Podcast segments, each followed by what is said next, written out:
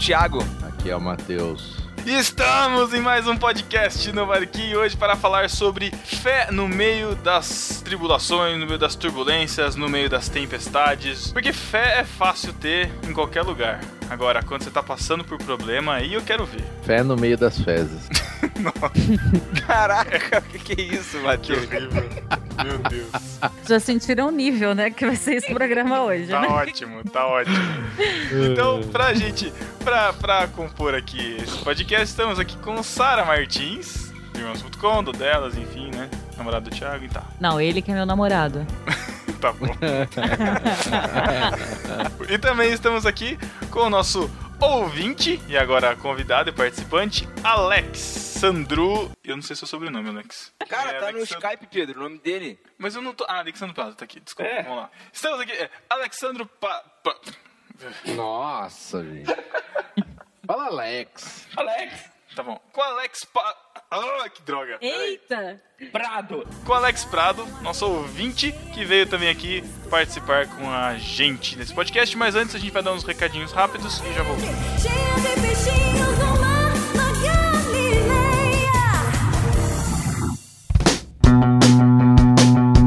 Recadinhos rápidos, vamos lá. Tiago, que podcast que aconteceu que teve semana passada n- no site do No Barquinho? Ca- Calma aí, eu vou chamar uma. Vou, vou pedir uma pessoa que é bastante submissa pra anunciar. Qual foi o último podcast, Sara? Que foi ao ar no ano passado, na semana passada? Sou bastante submissa. A última palavra lá em casa vai ser sempre a sua, sim, senhora. Foi sobre submissão no delas, né? O melhor podcast aí do selo no barquinho. Hum, é, É, do selo, assim, do bem. selo sim, que o nosso é o autêntico. Mas enfim, muito bom, muito bom. Então teve o dela sobre submissão, eu estive lá participando também. Foi E Matheus, negativo do podcast. você escutou? É. Que bom! Lógico que eu escutei. Revelação! O Pedro inaugurou a submissão masculina no podcast no delas. Aham, senta lá, pacotinho. Então. Ô, Matheus, e semana que vem, que podcast que a gente tem iniciando o mês de setembro? Ah, eu acho que eu aderi. Que bom, Sei, cara. que bom, muito bom. O nosso É. podcast A Deriva, que também sai semana que vem, certo? Então você tem um mês todo aí cheio de podcasts pra escutar. E um recado também adiantando sobre a confraria. Né, é, chegando lá nas epístolas a gente esclarece melhor, mas houve um conflito de datas, a gente vai ter que mudar essa data, então ainda não tem data definida.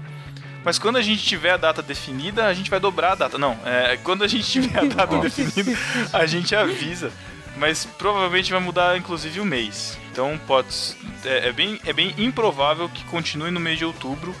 É provável que vá pro mês de, de novembro, mas a gente avisa. Quando a gente tiver informação, a gente passa. É, nós queremos decidir isso o mais rápido possível. Então é isso, certo? Então tá bom, e vai vamos pro. ter mandioca de lanche. E milho. Joca é o delícia.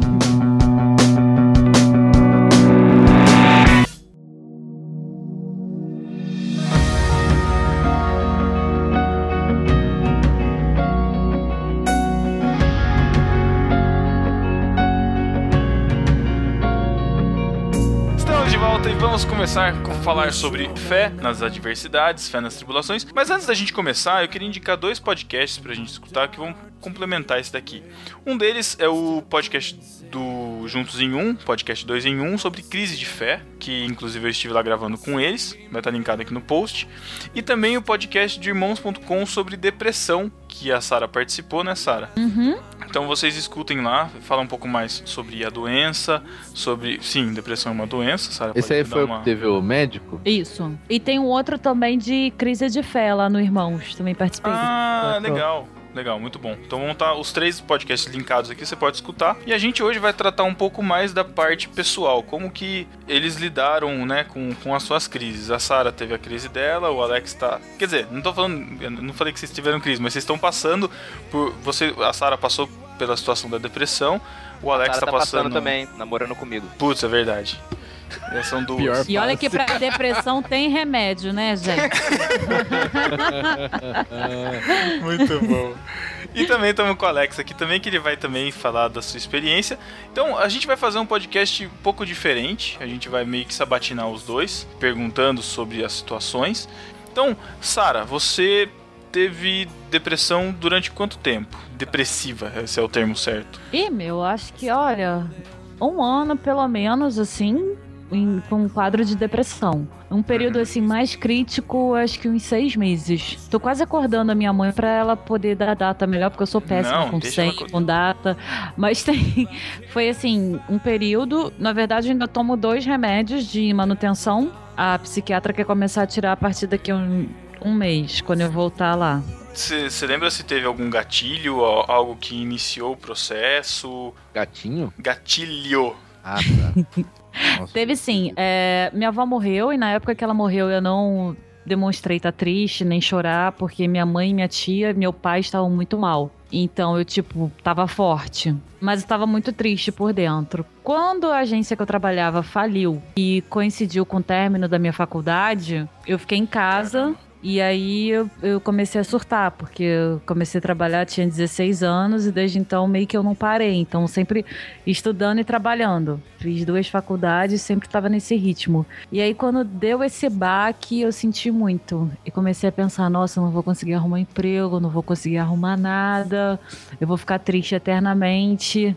Já tava já ah, um pouco irritada, estressada, tava com cansaço meio que acumulado também. Então, quando isso aconteceu, aí veio tristeza, veio irritação, veio tudo junto. Nessa situação, é muito comum a gente, a gente se deparar com isso, porque a gente vive no, no meio, no meio da igreja e a gente sabe que, vou dar um voto de dúvida assim para as pessoas, né? As pessoas não conhecem a doença, então falam assim: ah, não, mas vamos orar, né? Não fica triste, né? Sai dessa, vai fazer alguma coisa, vai, vai ocupar sua cabeça. Mas não é assim, né, Sara? Não é tão Não. simples assim, né? Não, porque não é um- um- uma circunstância passageira. E assim, a gente tem que entender que a tristeza, ela também faz parte da vida. Claro, se você perder alguém, se a pessoa sai do emprego, se ela quebra alguma coisa, se tá doente, é normal ela ficar triste. Só que a partir do momento que isso se prolonga e a pessoa deixa de ser ela, eu não lembro quem me perguntou outro dia como é que era. Eu falei, é como se eu não fosse eu. E quando as pessoas ouviam, né, depois, ah, você teve depressão, não acredito. Porque é a doença que tá na sua frente, não é você. Você não se reconhece mais como sendo aquela pessoa que você sempre foi. Você já comentou isso algumas vezes, né? De comentários no. Justamente no podcast sobre depressão, de pessoas te criticando, né? Tipo assim, ah, você não teve depressão coisa nenhuma, você tá aí dando risada, bem, não sei o que lá, isso não é depressão. Mas eu lembro, na época, que a, gente ainda gravava bastante irmãos.com, e eu lembro das, das vezes que a gente começava a gravar e você às vezes não, não podia participar, tava tomando medicamento, não Eu tava um bom realmente tempo legal. sem gravar. Eu lembro. Não, então, é- é- a gente não é, não é uma coisa fácil, né? Não é uma coisa simples e é muito difícil da gente que tá, a gente que é cristão, é, lidar com isso porque a gente, via de regra, por mais que a gente se- seja bem, bem resolvido, via de regra é difícil da gente aceitar que a gente tá mal. Mesmo sendo crente, tipo, ah, ser crente você não pode estar mal, você não pode estar doente. É, é aquela, é aquele negócio errado, interpretação errada que se dá pra falar, ah, Jesus levou na cruz todas as nossas dores, né? Então eu já vi muita gente orando assim, ah, Deus cura fulano porque o Jesus já levou na cruz essa doença, né? Como se, tipo, se você por ser cristão não tá sujeito a mais nenhuma doença e o pior, né? Coloca como se fosse do diabo, né? Se algumas vezes. Ou é erro da pessoa, ou abriu brecha, ou não sei o que, e não consegue entenda, en- entender que, meu, nós estamos sujeitos, assim como qualquer outro. Uhum. A- talvez a forma de encarar, a gente vai ter uma ajuda a mais, que é Deus, né? Mas a Uhum. gente vai passar, né, pela, pelas dificuldades como qualquer outro. Vai ter é, sofrimento e, e isso é normal na vida do cristão, né? Uhum. Só você pegar a Bíblia, você vai ver isso. É claro, a gente não precisa nem citar exemplos aqui, mas na Bíblia isso é claro, né? É, no Esse- mundo tereis aflições, né? Tem de bom Uhum. ânimo porque eu venci o mundo. Jesus em Na nenhum verdade- momento falou: ah, vocês não vão Na sofrer. verdade, na verdade, Cristo dá sentido ao nosso sofrimento, né? A gente não, tem, não sofre à toa ou não fica perdido no nosso sofrimento. Eu eu não acho que, assim, dá sentido também, porque parece que tudo tem que ter um, um fundo, né? Por exemplo, eu, ano passado, é, fui picado pelo mosquito da dengue e tive dengue. Tipo, qual que foi o sentido pra mim? Nenhum. Sentido, passe mais repelente, sei lá, um negócio assim. É, mas assim, Você, ali, de você, fato- você alimentou um mosquito. é, serviu Uma mosquita, no caso. Mas enfim. Nossa. É, é, não, a gente ouve falar assim, não cai uma, uma É o folha. biólogo. não cai uma folha da árvore se, se Deus não permitir. A gente sabe que tudo é permissão de Deus, mas, pô, você acorda de madrugada, acerta o dedinho no móvel. Ah, não, aquilo lá foi porque você tinha que acordar de madrugada pra orar, isso, aquilo. Não, cara, você acordou dormindo, acertou o dedo lá, e se você tivesse mais esperto, você não tinha metido o dedo no, no, no Uhum. criado mudo e nem ia ficar com dor. Então, a- a- às vezes as pessoas querem espiritualizar tudo, tudo espiritualizar. Não, de repente você tá passando por aquilo porque você fez uma alimentação errada, porque você não praticou esportes, porque você não, não cuidou da sua vida, e você tá passando por aquela situação. Então, nem Sim. tudo é espiritualizar. Então a gente tem que entender também o que tá acontecendo com a gente. E nesse ponto até, o que o Thiago falou, acho que uma coisa que vai ser diferença é que, de fato, do sofrimento, com Cristo, você talvez vai conseguir extrair coisas até do sofrimento, né? No sentido de aprendizado, de estar mais perto de Deus. Isso é, acho que é consequência de você ser cristão, né? Mas não que todo sofrimento vai ter um, um princípio, como por exemplo, se você pegar o caso de Jó na Bíblia, aquilo teve um princípio, né? Um meio e um fim específico, né? Mas não é todo cristão, toda situação que é assim, né? Talvez, é lógico, eu tô falando que não tem e que Deus não faça esse tipo de coisa, Deus faz. Mateus pode fazer. incrédulo. Não, é incrédulo não, pô. Tô, fal- tô falando que Mateus o acontece. cético. Não, que cético. Eu acho, eu acho que é é como o Alex falou, não pode, não dá pra espiritualizar tudo, todo sofrimento, tudo que a gente passa. Porque a própria Bíblia fala que a chuva desce sobre bons e maus e, e aí. E, é uma, e é uma coisa que a gente sempre esquece também é, é, é, o, é o princípio que, que regula um pouco do, do que a gente acredita, que nós todos somos miseráveis e merecemos a morte, né? Por causa do pecado. Ou seja, a gente merece, é, a nossa punição justa é ir pro inferno, porque o nosso destino é a morte eterna. Então, se eu tô tendo que tomar suco de couve agora, é porque eu não comi direito, não é porque, ai meu Deus do céu. Sabe, a- a- as coisas que a gente faz têm consequências, né? O que a gente planta, a gente colhe, né? Eu tô plantando gordura, eu tô colhendo colesterol alto. Vou fazer o quê? Eu tenho que plantar couve pra colher, Plantando né? gordura. É, exatamente. É bem isso, cara. Eu já imaginei plantando uma picanha. Pedro. essa, da- essa daí eu fazia Pedro- questão de plantar. Pedro, viu? vai plantar batata. É, planta É. batata doce. Batata não pode, batata é carboidrato. Não, batata pode, mas é só batata. Você não pode Batata misturar com doce? arroz. Tá comendo Batata batata, doce? Não, não, não tô querendo ficar. Tá assistindo. ficar marombado, como é não. que chama? Léo Vem monstro. Não, não. Eu quero diminuir, eu quero, eu quero virar um franguinho, não um monstro.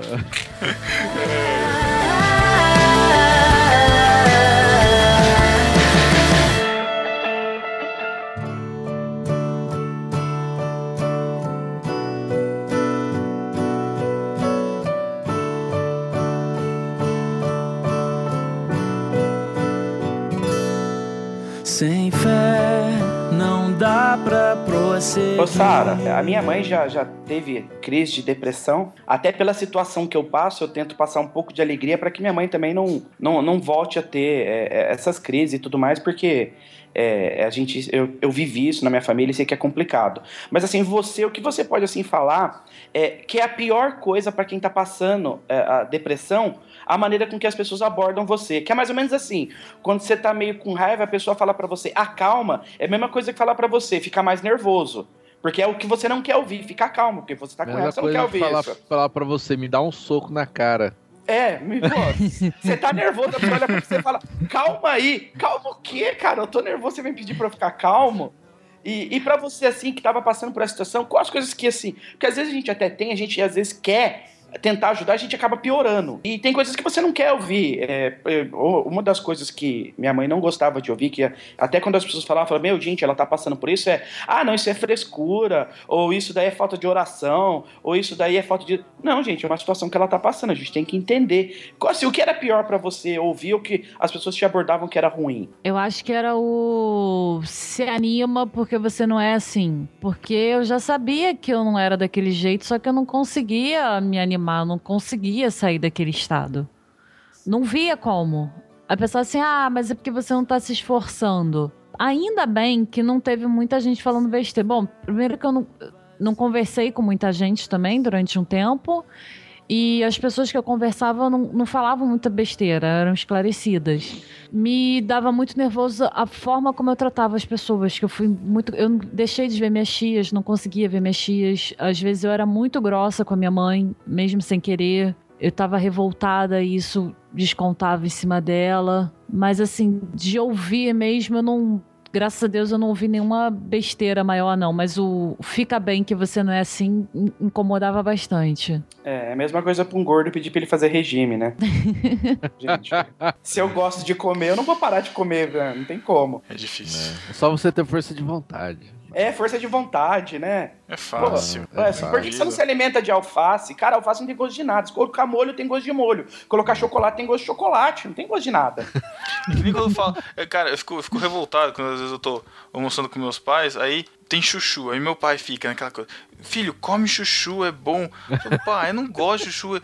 Mas, ó, não tem gosto de nada. Pode comer. Mas não tem gosto de nada. Qual a graça de comer esse negócio, cara? Eu quero comer algo que tenha gosto. Eu sou da seguinte opinião: ou você é feliz ou você faz regime. As duas coisas não dá. Eu tô tentando caminhar no meio termo, mas tá difícil. uh, ô Sara, como é que ficou na, a, sua, a questão da, da sua fé? Como que ficou uh, a sua confiança em Deus? Como que ficou o seu relacionamento com Deus nesse tempo, sua comunhão? Como é que foi? Olha, tem gente que tem muito pensamento suicida quando tá com depressão. E tanto é que toda vez que eu ia na psiquiatra, a primeira pergunta, uma das primeiras que ela fez foi: Você já pensou em se matar? Já tentou se matar? E não, não pensei. E isso porque, assim, a, a minha fé. Ela não ficou abalada. Eu não deixei de acreditar que Deus existia e nem que ele sustenta todo o cosmos. Só que eu pensava assim: Deus não liga pra mim. Deus existe, ele é grande, ele tem todo o universo pra cuidar e ele não vai cuidar de mim porque ele tem mais o que fazer. Então, foi isso. A minha crise foi em relação a isso. Às, às vezes eu chorava e orava, falava: Deus, eu quero que isso termine, eu não aguento mais. Aí teve um momento que eu falei assim: não, não não vou mais fazer isso. Pra que, que eu vou importunar Deus com isso? Eu vou acabar morrendo, sei lá quando. Eu ainda pensava assim: nossa, minha saúde tá boa. Eu vou ficar muito tempo ainda nessa, sem conseguir arrumar emprego, sem sair de casa, nem nada. Eu não via perspectiva. Uhum. E achava, eu sabia que Deus podia fazer alguma coisa, mas eu achava que ele não ia fazer nada por mim. Que eu não merecia, porque eu não devia, ou porque, sei lá, Deus tinha mais o que fazer. E, e você, você contou com a, com a ajuda de alguém, assim, pra estar tá orando com você? Você falou que você não conversava com muitas pessoas, né? É comum a gente é, conhecer pessoas que estão conhecendo o evangelho e, e, e falarem isso, né? Tipo assim, ah, eu tenho tanto pecado que, que eu não mereço o perdão de Deus. Sabe? Mesmo a pessoa, mesmo sabendo que Deus perdoa todos os pecados e esquece, joga fora e tal, é, a pessoa, não, eu não mereço, eu não mereço esse perdão. né? A Uhum. pessoa não, não consegue ace- se- aceitar o perdão de Deus, né? É, essa situação era mais ou menos essa, tipo assim, ó, Deus tem muito pra fazer, né? Não, não, não tem que olhar pra mim. Teve, teve alguém, teve alguma ajuda que você teve, ou algo que fez você mudar de perspectiva? Olha, minha mãe, ela sempre que entrava no quarto era pra falar de que eu precisava comer, que eu precisava tomar banho, e ela lia alguma coisa. Ela falava, orar. E eu resmungava, reclamava, falava que não queria, e ela lia mesmo assim. E geralmente ela lia, ela lia os salmos que Davi estava se lamentando, e aí eu me identificava muito ele perguntando por que, que a alma dele estava batida, ele falando que ele não aguentava mais chorar, porque ele estava molhando a cama dele. Ela sempre orava. E minhas tias também, quando eu deixava elas subirem, elas subiam ficavam muito tristes de me ver naquela situação, mas oravam, liam e sempre ligavam pra minha mãe e falavam: Ó, pensei no texto tal, lê pra Sara. Uma prima da minha mãe também, ó, orei, a- a- a- orei por ela e abri nesse texto, quero que você leia pra ela. Então isso foi muito importante na, no processo também de, de recuperação. Ô, Sara, e hoje você você disse que ainda tá na fase final, ainda tomando o resto dos remédios, mas você, como você se sente hoje? Você se sente curada? Você se sente ainda em fase de tratamento? Ou, ou você ainda tem medo de voltar àquela situação? É algo ainda que te assombra? É algo que ainda você se preocupa com isso ou não? Você já desencanou? Tá só no processo final da, da, da situação? Ó, vou dar um exemplo. Tive, eu tirei o aparelho e fiquei um ano sem conseguir ir na dentista porque eu tava trabalhando, ela não tava mais atendendo sábado. E aí quando eu fui essa semana, semana passada, ela tirou o molde e falou: "Nossa, eu tô tão orgulhosa de você porque você fez tudo tão direitinho que seu dente tá perfeito. Parece que eu acabei de fazer esse molde e coloquei na sua boca, porque em um ano ficou tudo ótimo. Tem gente que volta aqui e tá com problema." A mesma coisa é com com a depressão, tomando os remédios certos, como se fosse uma tuberculose, gente. Você sai da crise, mas você tem que continuar tomando durante algum tempo. Eu me sinto curada, tô bem. De vez em quando fico triste, mas é muito diferente da tristeza da depressão. Uhum. São- Mas aí são- o culpado, sou, o culpado sou eu nesse caso. São sintomas diferentes. Eu sou um pouco relapsa, porque agora eu tô esquecendo. Tem dia que eu esqueço de tomar o remédio pra noite. Tô tomando só dois. Já teve época de eu tomar 12 remédios por dia, 12 comprimidos Caramba. por dia. É. Mas você tomava Isso. 12 porque você esquecia e ia tomando ou não era pra tomar 12? Não, tinha que tomar. Ia Tinha- tomando. Não, não eram todos assim. Tinha remédio que era pra dormir, que era tarja preta pra me apagar. Tinha remédio que era pra eu acordar, porque o sistema biológico fica todo zoado, né? E tinha muita vitamina também. Que o corpo fica deficiente de vitamina, então eu tinha que tomar. Eu tomava é, dois de manhã, tomava pra dormir, tomava mais dois de um outro que era pra não ficar muito irritada, que é o, o único agora que eu tomo à noite, mais um monte de vitamina e os outros aí no meio. É, remédio é horrível que você toma um remédio pra não ficar muito irritado, aí você toma um remédio pra também não ficar muito lento. Aí você Isso. toma um remédio pra dormir, mas depois tem que tomar um remédio pra acordar. Pra acordar, é. Aí você toma um remédio, aí você toma um outro remédio pra não atingir o estômago. Aí você vai ver, você tá tomando um monte de remédio, cara.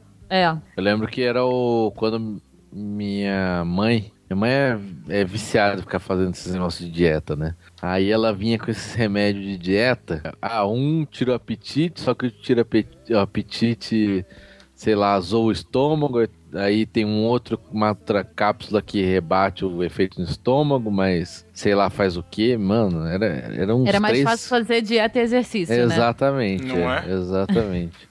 Oh, mas deixa eu perguntar uma coisa, Ô, Sara, fico pensando assim, o que que, tipo, uma situação dessa, vou para sair, uma pessoa pra sair, pensando até, às vezes alguém tá passando por esse problema tal, é, é um processo, tipo, você tem que, de uma hora pra outra, você vai, ó, agora eu vou, vou atrás, vou no médico tal, ou foi, tipo, aos poucos, assim, agora eu vou fazer isso? Eu acho que se deixar, a pessoa ela não vai procurar um médico. Se ela tiver realmente na crise braba, a pessoa não tem condição de procurar um médico. Primeiro que ela acha que não, não vai valer a pena. Segundo que ela não vai sair da cama dela.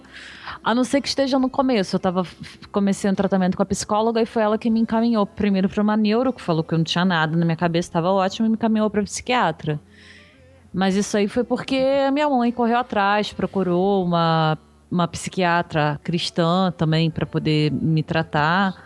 Se a pessoa já tiver no nível, assim, uma fase crítica, ela não vai procurar tratamento. Mas, o- e o que que fez você procurar? Como, como que foi isso? Minha mãe me obrigou. Minha mãe e meu pai. É assim, não, você vai no médico e pronto. E aí eu fui no carro, me botaram no carro e eu apática, apática, apática de tudo. Cheguei lá, sabe? E a, a psiquiatra demora pra caramba, horrores pra poder atender. E eu ficando pior ainda, tá- eu entrei praticamente prostrada dentro da, da sala. E minha mãe do lado carregando, não, você tem que ir. E aí ela narrou tudo e eu só ficava assim, sim, não, quando a médica perguntava alguma coisa. Quando você conseguiu sair um pouco da, da crise de fé, assim, quando você conseguiu começar a olhar e realmente ver que Deus estava realmente olhando para você e cuidando e tendo atenção para você, foi essa reconquista entre aspas assim da confiança em Deus e de, de enxergar Deus presente, foi junto com, com a, a melhora do seu quadro? Como é que foi isso? Foi. A medicação, ela assim, ela não entra e você fica bom logo, né? Demora um tempo porque você tá muito zoado. Eu passava períodos que eu dormia praticamente o dia inteiro ou que eu trocava o dia pela noite. Então, quando a medicação começou a me estabilizar, fazer efeito, e eu comecei a pensar com mais clareza, eu não conseguia ler. Eu cheguei a marcar consulta com oftalmo, porque primeiro eu não tinha concentração e depois eu, eu realmente não enxergava. E eu operei miopia e astigmatismo com laser. Eu achei que eu estava com problema na vista. E não era, era problema psicológico, era da depressão.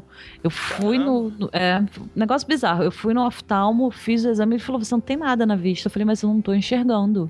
Ele, mas não tem nada com seus olhos. E pra quem não sabe, depois de ficar junto comigo, ler é a segunda coisa que a Sara mais gosta de fazer na vida, né, Sara? Ah, meu Deus. Mas a gente duvida primeira que ela é não de tem zoar, problema né? nos olhos. É, mas a gente duvida que ela não tem problema nos olhos, né? Ah, Boa. Boa. Então, assim, o negócio, pô, me amarro, leitura, cara, eu não conseguia ler. Quando eu comecei a me recuperar mais um pouco, eu pensei, poxa, Deus, dá pra senhor me ajudar, né? Me ajuda a me ajudar, Senhor. E aí eu fui começando a orar mais, pedir a Deus, falei, não, não é possível que esse sofrimento não dê nada, o senhor precisa me ajudar a tirar o pé da lama. E aí eu voltei, aí eu consegui, depois de um tempo, começar a ler por mim mesma, ouvir mensagens. E aí eu consegui afinar mais o relacionamento com Deus. Quando eu voltei a ser eu, né? Quando a, do- a doença deixou de parar, parou de, de falar por mim. A Sara falou assim pra Deus: Deus, você precisa me ajudar a me ajudar. E Deus abriu uma gaveta e falou assim: Quem quer rir tem que fazer rir. Nossa, Thiago, que Nossa, péssimo, Thiago. cara. Péssimo. Que ridículo. Eu acho que eu tô entrando em crise de depressão de novo depois dessa. Não, gente. pelo amor de Deus. Não. Cruzes. acima dos céus, olhando pra nós com graça e perdão. Ó Deus do meu ser, o meu Deus tu és.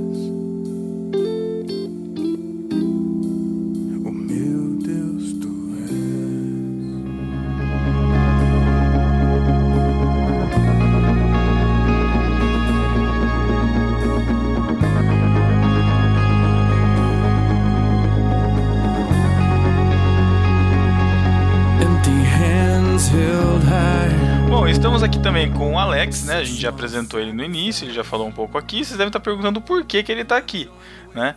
Ele é um ouvinte de No Barquinho, ele tá fazendo a maratona do No Barquinho desde o episódio número 1. E ele começou a mandar e-mail pra gente comentando cada episódio. O que, aliás, fica de exemplo pra vocês, discípulos ingratos que não comentam. Né? Por favor, façam isso, tá sendo melhor. E o Alex, se apresenta, se apresenta pra gente, se apresenta pro, pros ouvintes também. A gente, a gente mal conversou com ele, assim, de detalhes do, das, das situações dele, justamente pra gente poder é, apresentar aqui com. Não, não fazer teatrinho, né? Então vamos lá, Alex. Quem é você? Você é casado, solteiro, tem filho, não tem? Trabalha com o quê? Quem, quem é Ale- Alex por Alex?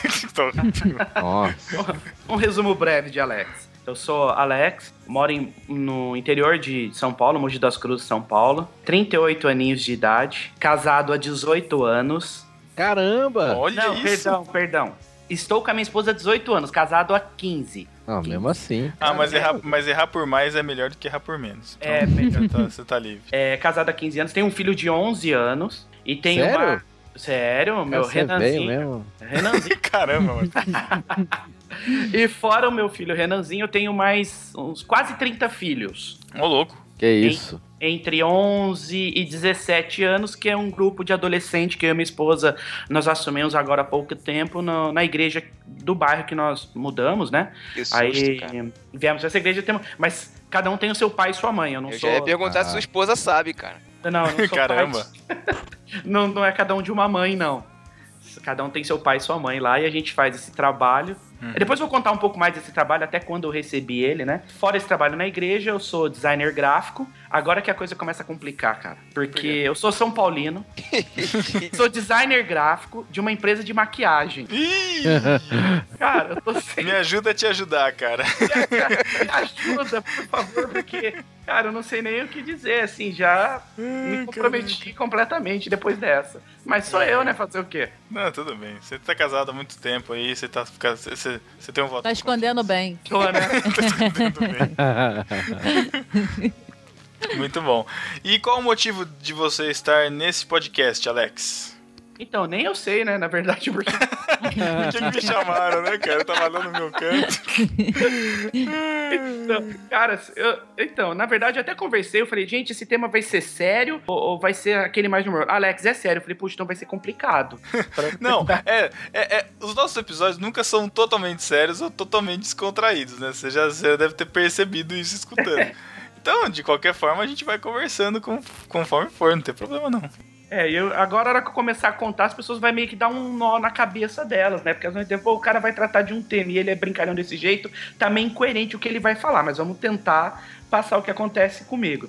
Resumindo também, depois a gente explana mais aí é, no decorrer da conversa, mas eu vou consultar a minha esposa que está aqui do meu lado, com licença.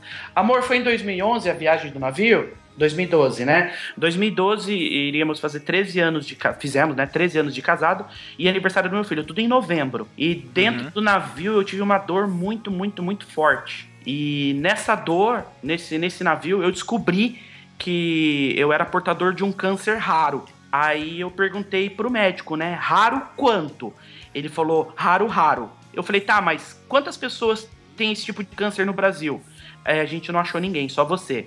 Eita! É no mundo, então, né? Vamos lá, no mundo. Então, no mundo, é, nós não achamos ninguém é, na maneira que tá atingindo você, só você. É um câncer comum em crianças, mas extremamente raro, né? Ele só dá em criança, mas extremamente raro. Agora, em adulto, como está em você, nós nunca vimos, a gente não sabe o que fazer. E tem três anos que eu faço um tratamento de achismo. Os médicos acham e vamos tentar isso, vamos tentar aquilo, vamos tentar isso. E a gente tá tentando e eu tô tocando.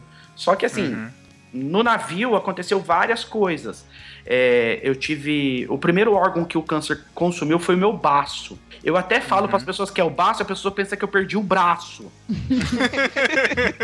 Mas não Meu é, eu tenho Deus. os dois braços, o direito e o esquerdo, que eu perdi foi o baço, um órgão aqui dentro. Ainda bem que o baço ninguém usa pra nada, né? Até onde eu sei. Eu nem sabia É. que eu tinha isso. Então, isso- explica pro pessoal o que, que faz o baço pra, pra, pra gente ter uma.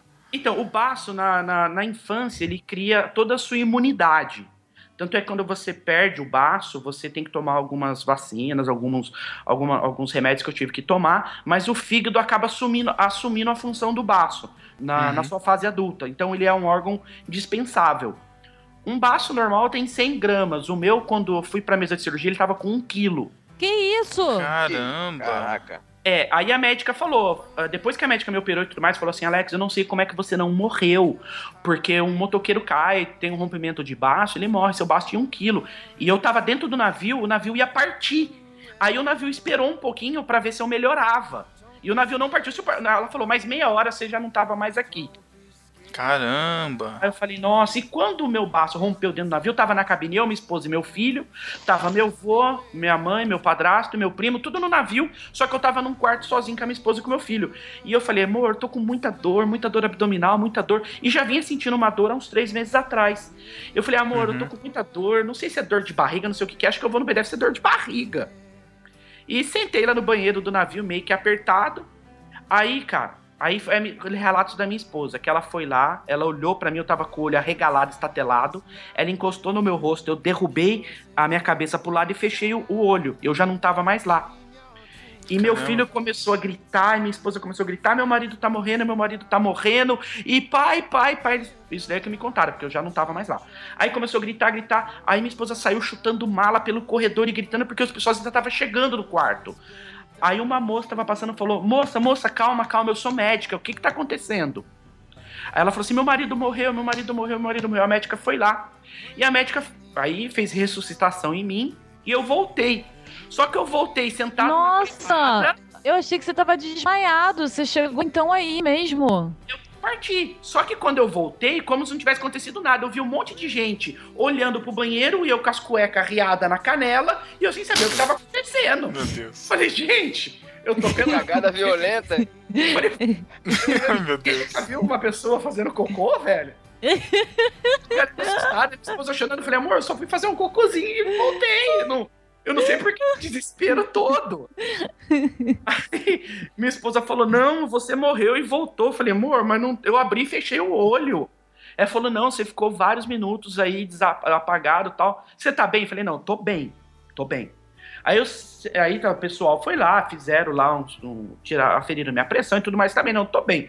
Aí eu sentei na cama e uma dor de barriga ainda enorme. Falei, caramba, esse negócio não saiu daqui de dentro ainda, porque tá doendo muito. Aí eu falei, amor, pega alguma. A hora que eu falei, pega, começou a ficar preto de novo. Falei, amor, eu vou desmaiar. Não, não tô bem. Aí já veio ambulância tudo mais, levaram para socorro levaram pra Santa Casa lá e me operaram. Aí chegou lá e falaram, ó, é, removemos seu baço tal. Agora você vai ver o que aconteceu. Eu falei, tá bom, né? Aí veio no, no imunostoquímico que eu tinha hemangiotelioma de caposiforme, que é o nome desse tumor. E aí que eu fui correr atrás e descobri o que, que era, e descobri que era esse câncer raro, né? Que eu precisava tratar ele, era o único, e aí ninguém sabia o que fazer, na minha cidade não sabia o que eu fazer, e eu acabei caindo no ICESP, que é o Instituto do Câncer de São Paulo, e onde eu trato Uhum. há, há, há três, há três anos eu já trato é, é, desse tumor lá. Então essa foi a primeira parte de, de como tudo aconteceu.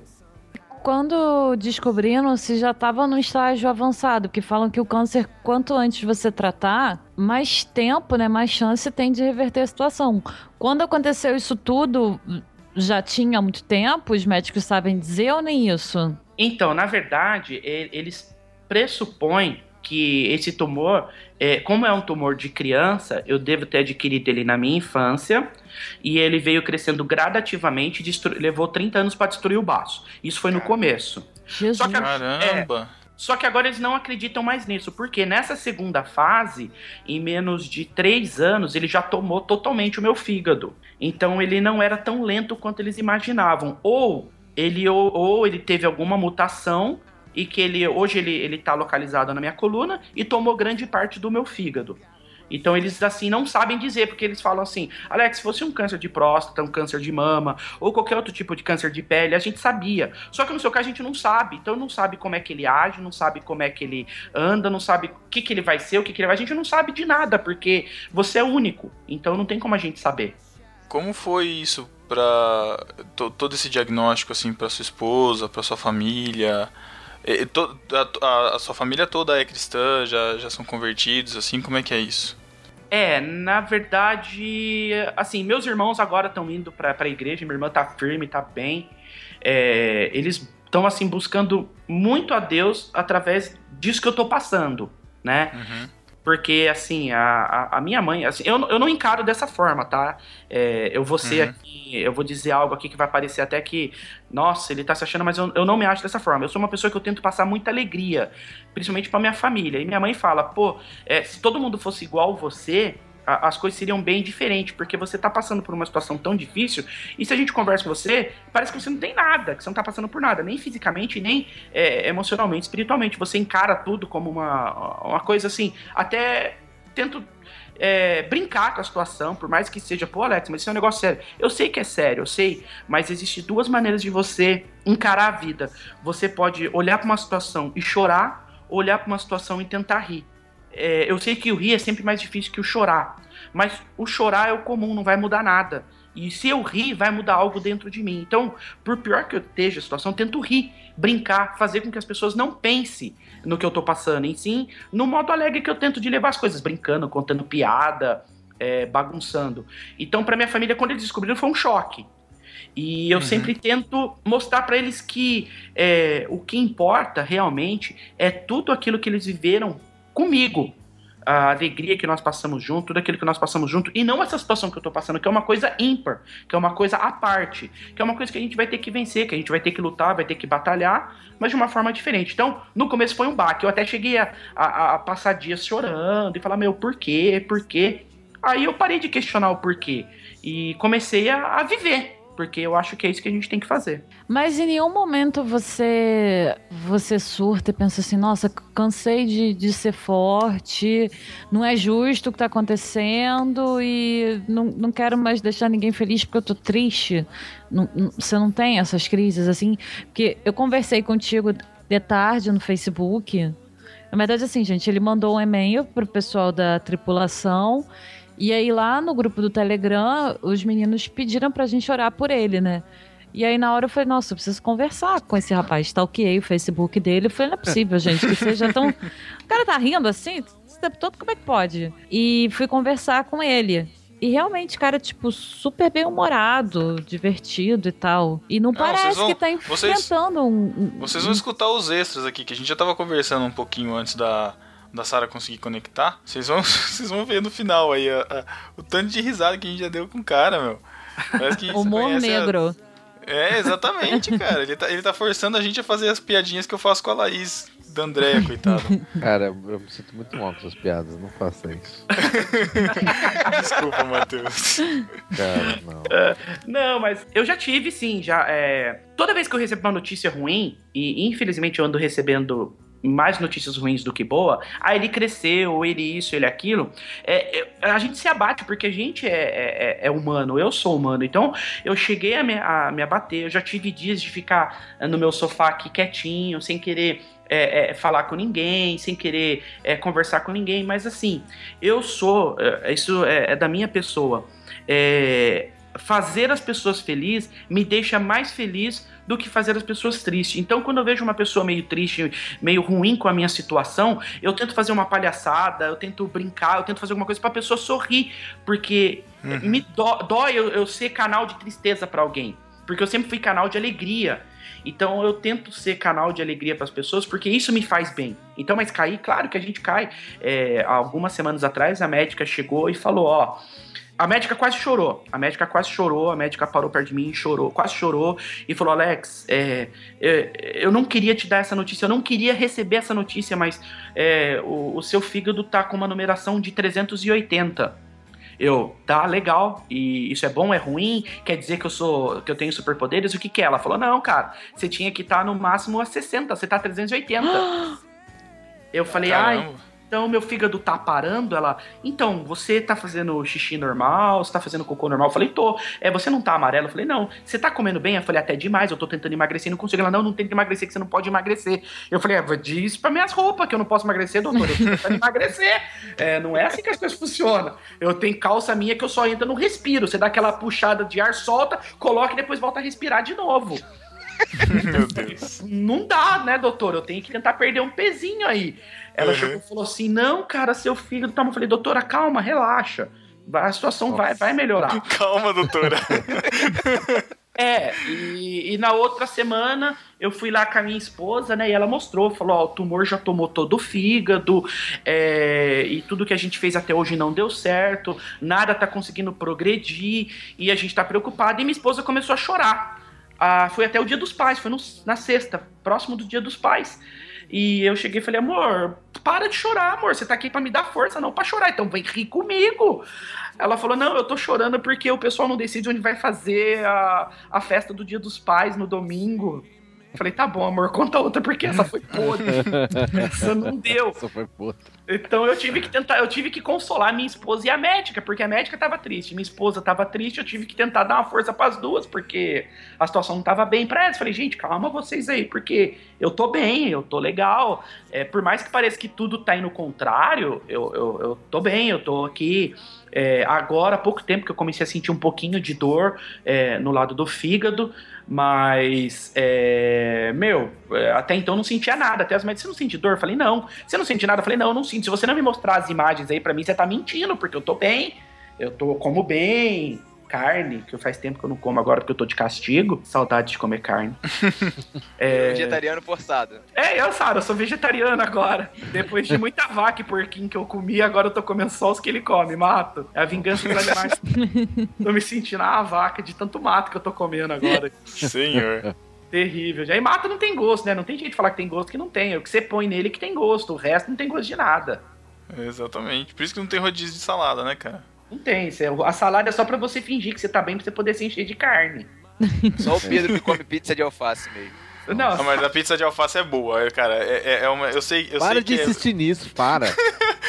Nossa, Vocês precisam vir aqui pra experimentar. Nem cara. eu conhecia isso. Eu conheço de Pera, brócolis, que é gostosa, mas de alface. Se é você. Sara, se você, Sara, tivesse a iniciativa, porque o Thiago né, não se mexe, se você tivesse tido a iniciativa de vir aqui pra Botucatu nas suas férias, eu teria feito vocês experimentarem, mas... se eu tivesse, se a gente né? tivesse recebido o convite de Vocês ao- receberam, eu convidei Então, várias de vezes. Botucatu com antecedência, Ah, nós mas- iríamos. Ah, é com Mas também vai fazer o quê em antecedência. Botucatu, né? Tem que pensar aí. é, você vai pra Botucatu comer Mas vamos pizza de voltar. alface. É, olha que programão. Vamos, vamos voltar à história do Alex. Mas, Alex, conta, conta pra gente, cara. Você, você fez tratamento, você tá em tratamento ainda, você fez químio, como é, que- como é que é, como é que é- foi essa... esse Como funciona, o como funciona o tratamento do, do, do câncer pra gente conhecer? Porque às vezes a pessoa não conhece também. É interessante.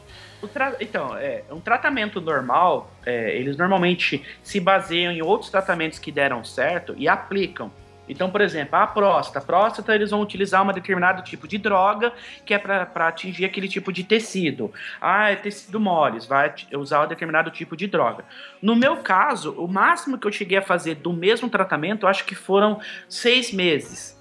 Porque faz teste, não dá certo, tenta outro. Faz teste, não dá certo, tenta outro.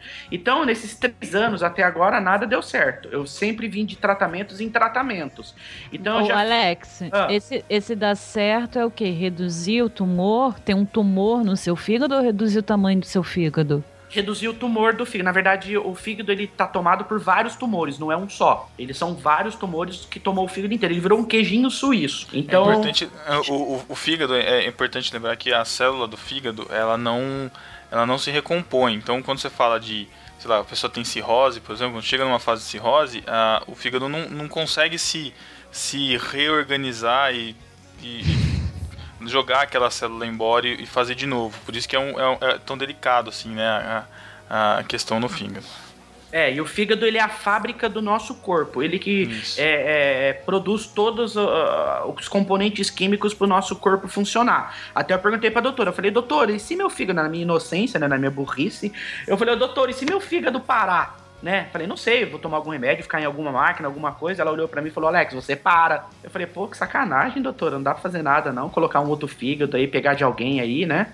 Ela falou: não, no, no seu caso não aceita transplante, é, porque se colocar um órgão novo, a gente vai precisar te dar um remédio para inibir a sua imunidade. E se a gente inibir a sua imunidade, o câncer vai se espalhar. Então ali eu tô meio nem lá nem cá, eu não posso nem fazer uma coisa nem outra. Tenho que. O negócio tem que sumir daí, não sei como. Eu sei, né? Deus vai ter que arrancar ele daí de alguma forma. Aí é com ele, eu não tenho, não sei. Depois a gente conversa com ele lá e vê como é que ele vai resolver isso. E nenhum, nenhum desses que você fez não diminuiu nada os tumores? Então, em um dos casos, diminuiu o maior, mas todos os menores dispararam. E agora eles não pararam mais de crescer. Então eles dizem que foi uma, uma reação mista. E, e que pra eles não era interessante, então mudaram o tratamento. E eu não fiz só químio, tá, gente? Eu fiz outros tratamentos. Tratamento à base de corticoide, é, tratamento à base de é, aumentar a minha imunidade. Então, tudo quanto é coisa que vocês possam imaginar, eles já testaram em mim. É um ratinho branco de laboratório, eu acabei virando. Fala isso não que o Pedro vai querer ir. E aí, cuidado, cara. Eu cuidado. imaginei, Não, eu não, imaginei não. o Pedro querendo me colocar numa rodinha e colocando eu pra Não! É, Não, eu não faço experimento. testar as coisas em mim. Eu imaginei, o Pedro ele deve estar imaginando o que ele faz agora. Não, não, pelo amor de Deus. Coitado, cara. Eu, eu, sei como, eu, eu sei como passam os animais em experimento, cara. Não. Eu também é sei, na pele. eu posso dizer que não é legal, cara. Não deixe fazer isso com os bichinhos, não é legal. Cara, mas assim. Os bichos, tudo bem. Hoje, quando eu falei, quando o Thiago falou que queria gravar com você e tal, vocês, todo mundo queria gravar, falei, cara, vê se não, se não vai interferir em horário de remédio dele, alguma coisa assim. E aí você comentou que tinha feito químio ontem e, e tava bem hoje. Como isso é possível, cara? Eu tive uma cachorrinha que fez quimioterapia, quase morreu. E assim, dos depoimentos que eu vi na internet, de, de gente que eu já vi em entrevista, quimioterapia, tipo, horrível, zoa a pessoa toda. E a pessoa não fica bem. Como é que você tá, tipo, bem rindo depois da quimioterapia? Depois de três anos fazendo esses tratamentos bizarros. Então, não sei. Pra falar a verdade, eu não sei como é que eu fico bem. Eu vou até te contar uma coisa que eu tomava umas broncas das médicas, que eu fazia quimioterapia no dia, aí tinha uma quimio que me deixava com muita fome por causa do corticoide, que eu tomava muito corticoide. E eu saía da quimio, por umas duas, três vezes eu parei pra comer lanche. Jesus! Sério. Ah, E eu tomava umas broncas da- das enfermeiras que ela falava, Alex, seu estômago vai ficar sensível, você não pode ficar comendo essas porcaria. Aí eu falei, mas eu fico feliz, então eu vou ter que fazer as coisas pra eu ficar feliz. Se eu como aquele hambúrguer eu fico feliz, eu tenho que ficar feliz. Vocês me deixam triste, eu saio daqui e fico feliz. E quando a notícia era boa, quando a notícia ia feliz, você ia fazer o quê? Então, quando eu tinha uma notícia ruim, eu comia pra ficar feliz. E quando a notícia era boa, eu comia pra comemorar. Comida serve pra tudo. Pra tudo, pra você ficar feliz e pra você comemorar porque você tá feliz. Então, Mas que tipo de comida que você, que você comia? a comida que não presta, né? Porque a comida que não presta é que te faz feliz. É pizza, lanche com bacon, é... Ah, tudo Caramba. aquelas coisas que falam pra você não comer. tô até fome agora. Você, não, não, você não tem apenas um câncer raro, você é todo raro. Sair da quimioterapia e ir comer Então, eu carne fiz... de flango no Sina. Não, flango não, flango não. Pra mim, a ave foi feita pra voar. Eu gosto de comer porco e vaca. Entendeu? Sara, Sara agora, Sara passando mal, velho. Não, porque- não, desculpa. Frango não tem gosto de nada. Você cozinha o frango, ele fica esturricado, não tem gosto de nada. Agora, uma costela, uma picanha, um, um- um torresmo. Isso tem gosto. É bom, isso é bom. Entendeu? Não adianta falar que carne é tudo igual, que não é. Tá, mas vamos, vamos sair da carne e vamos voltar aqui. Então, esse, esse, essa questão aí de alimento, você tem, tem muita proibição, muita restrição alimentar do que você pode e o que você não pode comer? Não tenho. Na verdade, a minha médica não passou nada. Mas como todo, tudo veio dando errado, eu fui atrás de um médico naturalista. Ele até. Ele é, ele é da igreja adventista, esse médico, ele trabalha com produtos naturais, né?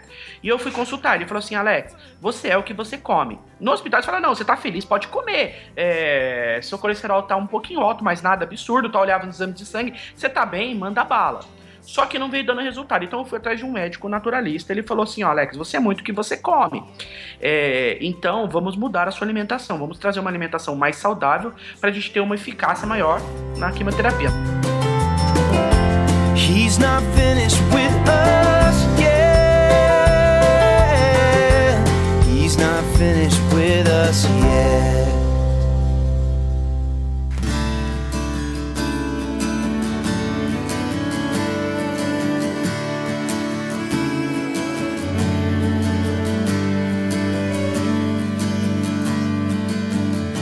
Scattered words and empty thoughts seem to pour from my heart.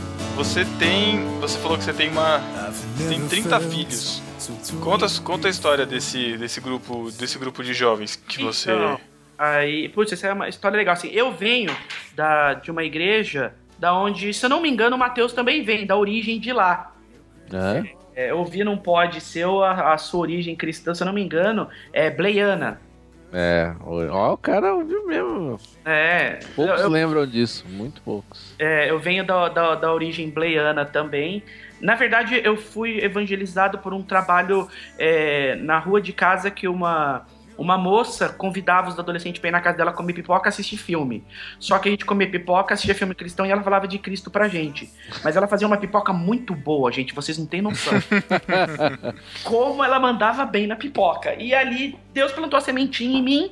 E eu comecei por uma comunidade e tal, conheci minha esposa, que era bleiana mesmo, e aí ela me arrastou pra Bleia, e a- ali eu comecei a me afirmar. Mas eu cheguei na Assembleia de Deus há, há, há, há 20 anos atrás, quase, cabeludo, cheio de brinco. Eu entrei dentro da igreja cabeludo. Então, cara, eu acho que eu quase infartei umas irmãzinhas lá, peço até perdão aí, se, se algumas delas ouvir isso daí, não foi minha intenção, mas elas falou meu, o que, que esse cara tá fazendo aqui? E tinha aquela questão de homem de um lado e mulher do outro. Eu fiquei indeciso onde que eu sentava, cara.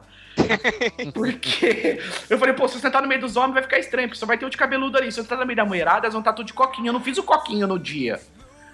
Aí eu fiquei meio naquela, mas sentei ali, né? As irmãs ficaram meio horrorizadas e tal, mas ali é, eu fui me adequando, né? Não vou nem dizer que o que é certo e o que é errado, porque acabei de ouvir um, po- um pod de vocês falando isso, mas eu fui me adequando a eles, porque se você tá com naquela ali, você tem que se adequar onde você está. Independente de você aceitar umas coisas ou não, você não pode estar em rebeldia ali, pelo menos acho eu. né? E eu fui me adequando e fui ali trabalhando, trabalhando e fiquei muito tempo lá e cuidei de jovens. Fiquei como líder de jovens lá durante bastante tempo eu e minha esposa. E, mas eu sempre tive uma afinidade legal com os adolescentes. E eles até me apelidaram de tio Pandinha, devido ao meu porte avantajado, pela minha barriga saliente. E eles me chamavam de tio Pandinha até hoje. Hoje eles já são, já não são mais adolescentes, eles são jovens. E eles até vieram em casa no aniversário meu e falaram: tio Pandinha, como a gente tem saudade de você e tal. E é legal. E eu vim pra cá, pra, pra César de Souza, né? Eu saí de uma igreja no centro da minha cidade, vim pro bairro, que é César de Souza. E a gente procurou uma igreja e partiu pra essa igreja, que era uma igreja até que relativamente pequena, que a gente. Eu e minha esposa, a gente sempre gostou de trabalhar, mas não de se aparecer muito, a gente gostou de sempre ficar nos bastidores. E essa igreja a gente encontrou isso daí e o pastor chegou na gente e falou assim, falou, Alex, vocês têm recomendações, não sei quem que recomendou a gente, coitado dessa pessoa, mas recomendaram a gente. E falaram assim, falaram, ó, a gente tem aqui um grupo de adolescentes que tá sem ninguém, não existe. Que na, é, hoje eu faço parte do, do Brasil para Cristo e lá os adolescentes chamam-se Adobrac. E não existe Adobrac no nosso meio. E vocês não querem é, cuidar dos adolescentes, né? Trabalhar com os adolescentes? E já vem aquele medo, né, cara? Adolescente é aquela coisa, né? É adolescente, né? Todos nós fomos adolescentes, a gente sabe como é que é. E eu tava fazendo quimioterapia, no auge da quimioterapia. E falei, Deus, tanta gente aí bem de saúde, tanta gente aí com disposição. O senhor vai chamar justo eu que tô aqui todo caquético, todo é, fazendo quimioterapia. Tem dia que eu tô bem, tem dia que eu não tô, é, para fazer esse trabalho. E, pô, Deus, é, se for possível, passa pra alguém mais capacitado, né? É, eu não sei se eu tenho capacidade pra isso, porque eu não tô bem. E aí, Deus meio que falou comigo com a minha esposa, falou: não, é, eu, eu vou capacitar vocês, eu vou dar força pra vocês, e é vocês que eu quero na frente do trabalho. E o pastor me disse: ó, tem 10 adolescentes. Falei, ah, tá bom, né, pastor? Cheguei no dia lá, tinha 10 adolescentes. Aí é, passou pra 12, 14, 15, 20. Na nossa festa de um ano, que foi ó, 19 de julho, foi nossa festa de um ano de aniversário. A gente tinha lá mais de 30 adolescentes. E, e a gente trabalha muito forte escola dominical, porque quem vem da Bleia gosta muito de escola dominical, né? Pô, que maneiro. E a gente gosta muito. E, e- e a nossa escola dominical tem uma frequência de 80% a 90%. Caramba. Eles- Caramba, cara, que raridade isso. Eles gostam. Eles gostam muito da escola dominical, muito.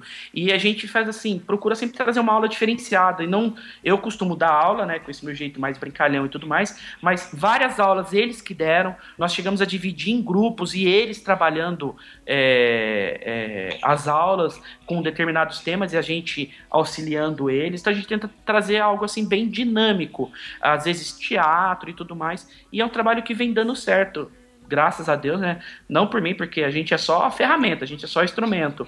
E quando você começa a achar que o trabalho é seu, o trabalho começa a desmoronar.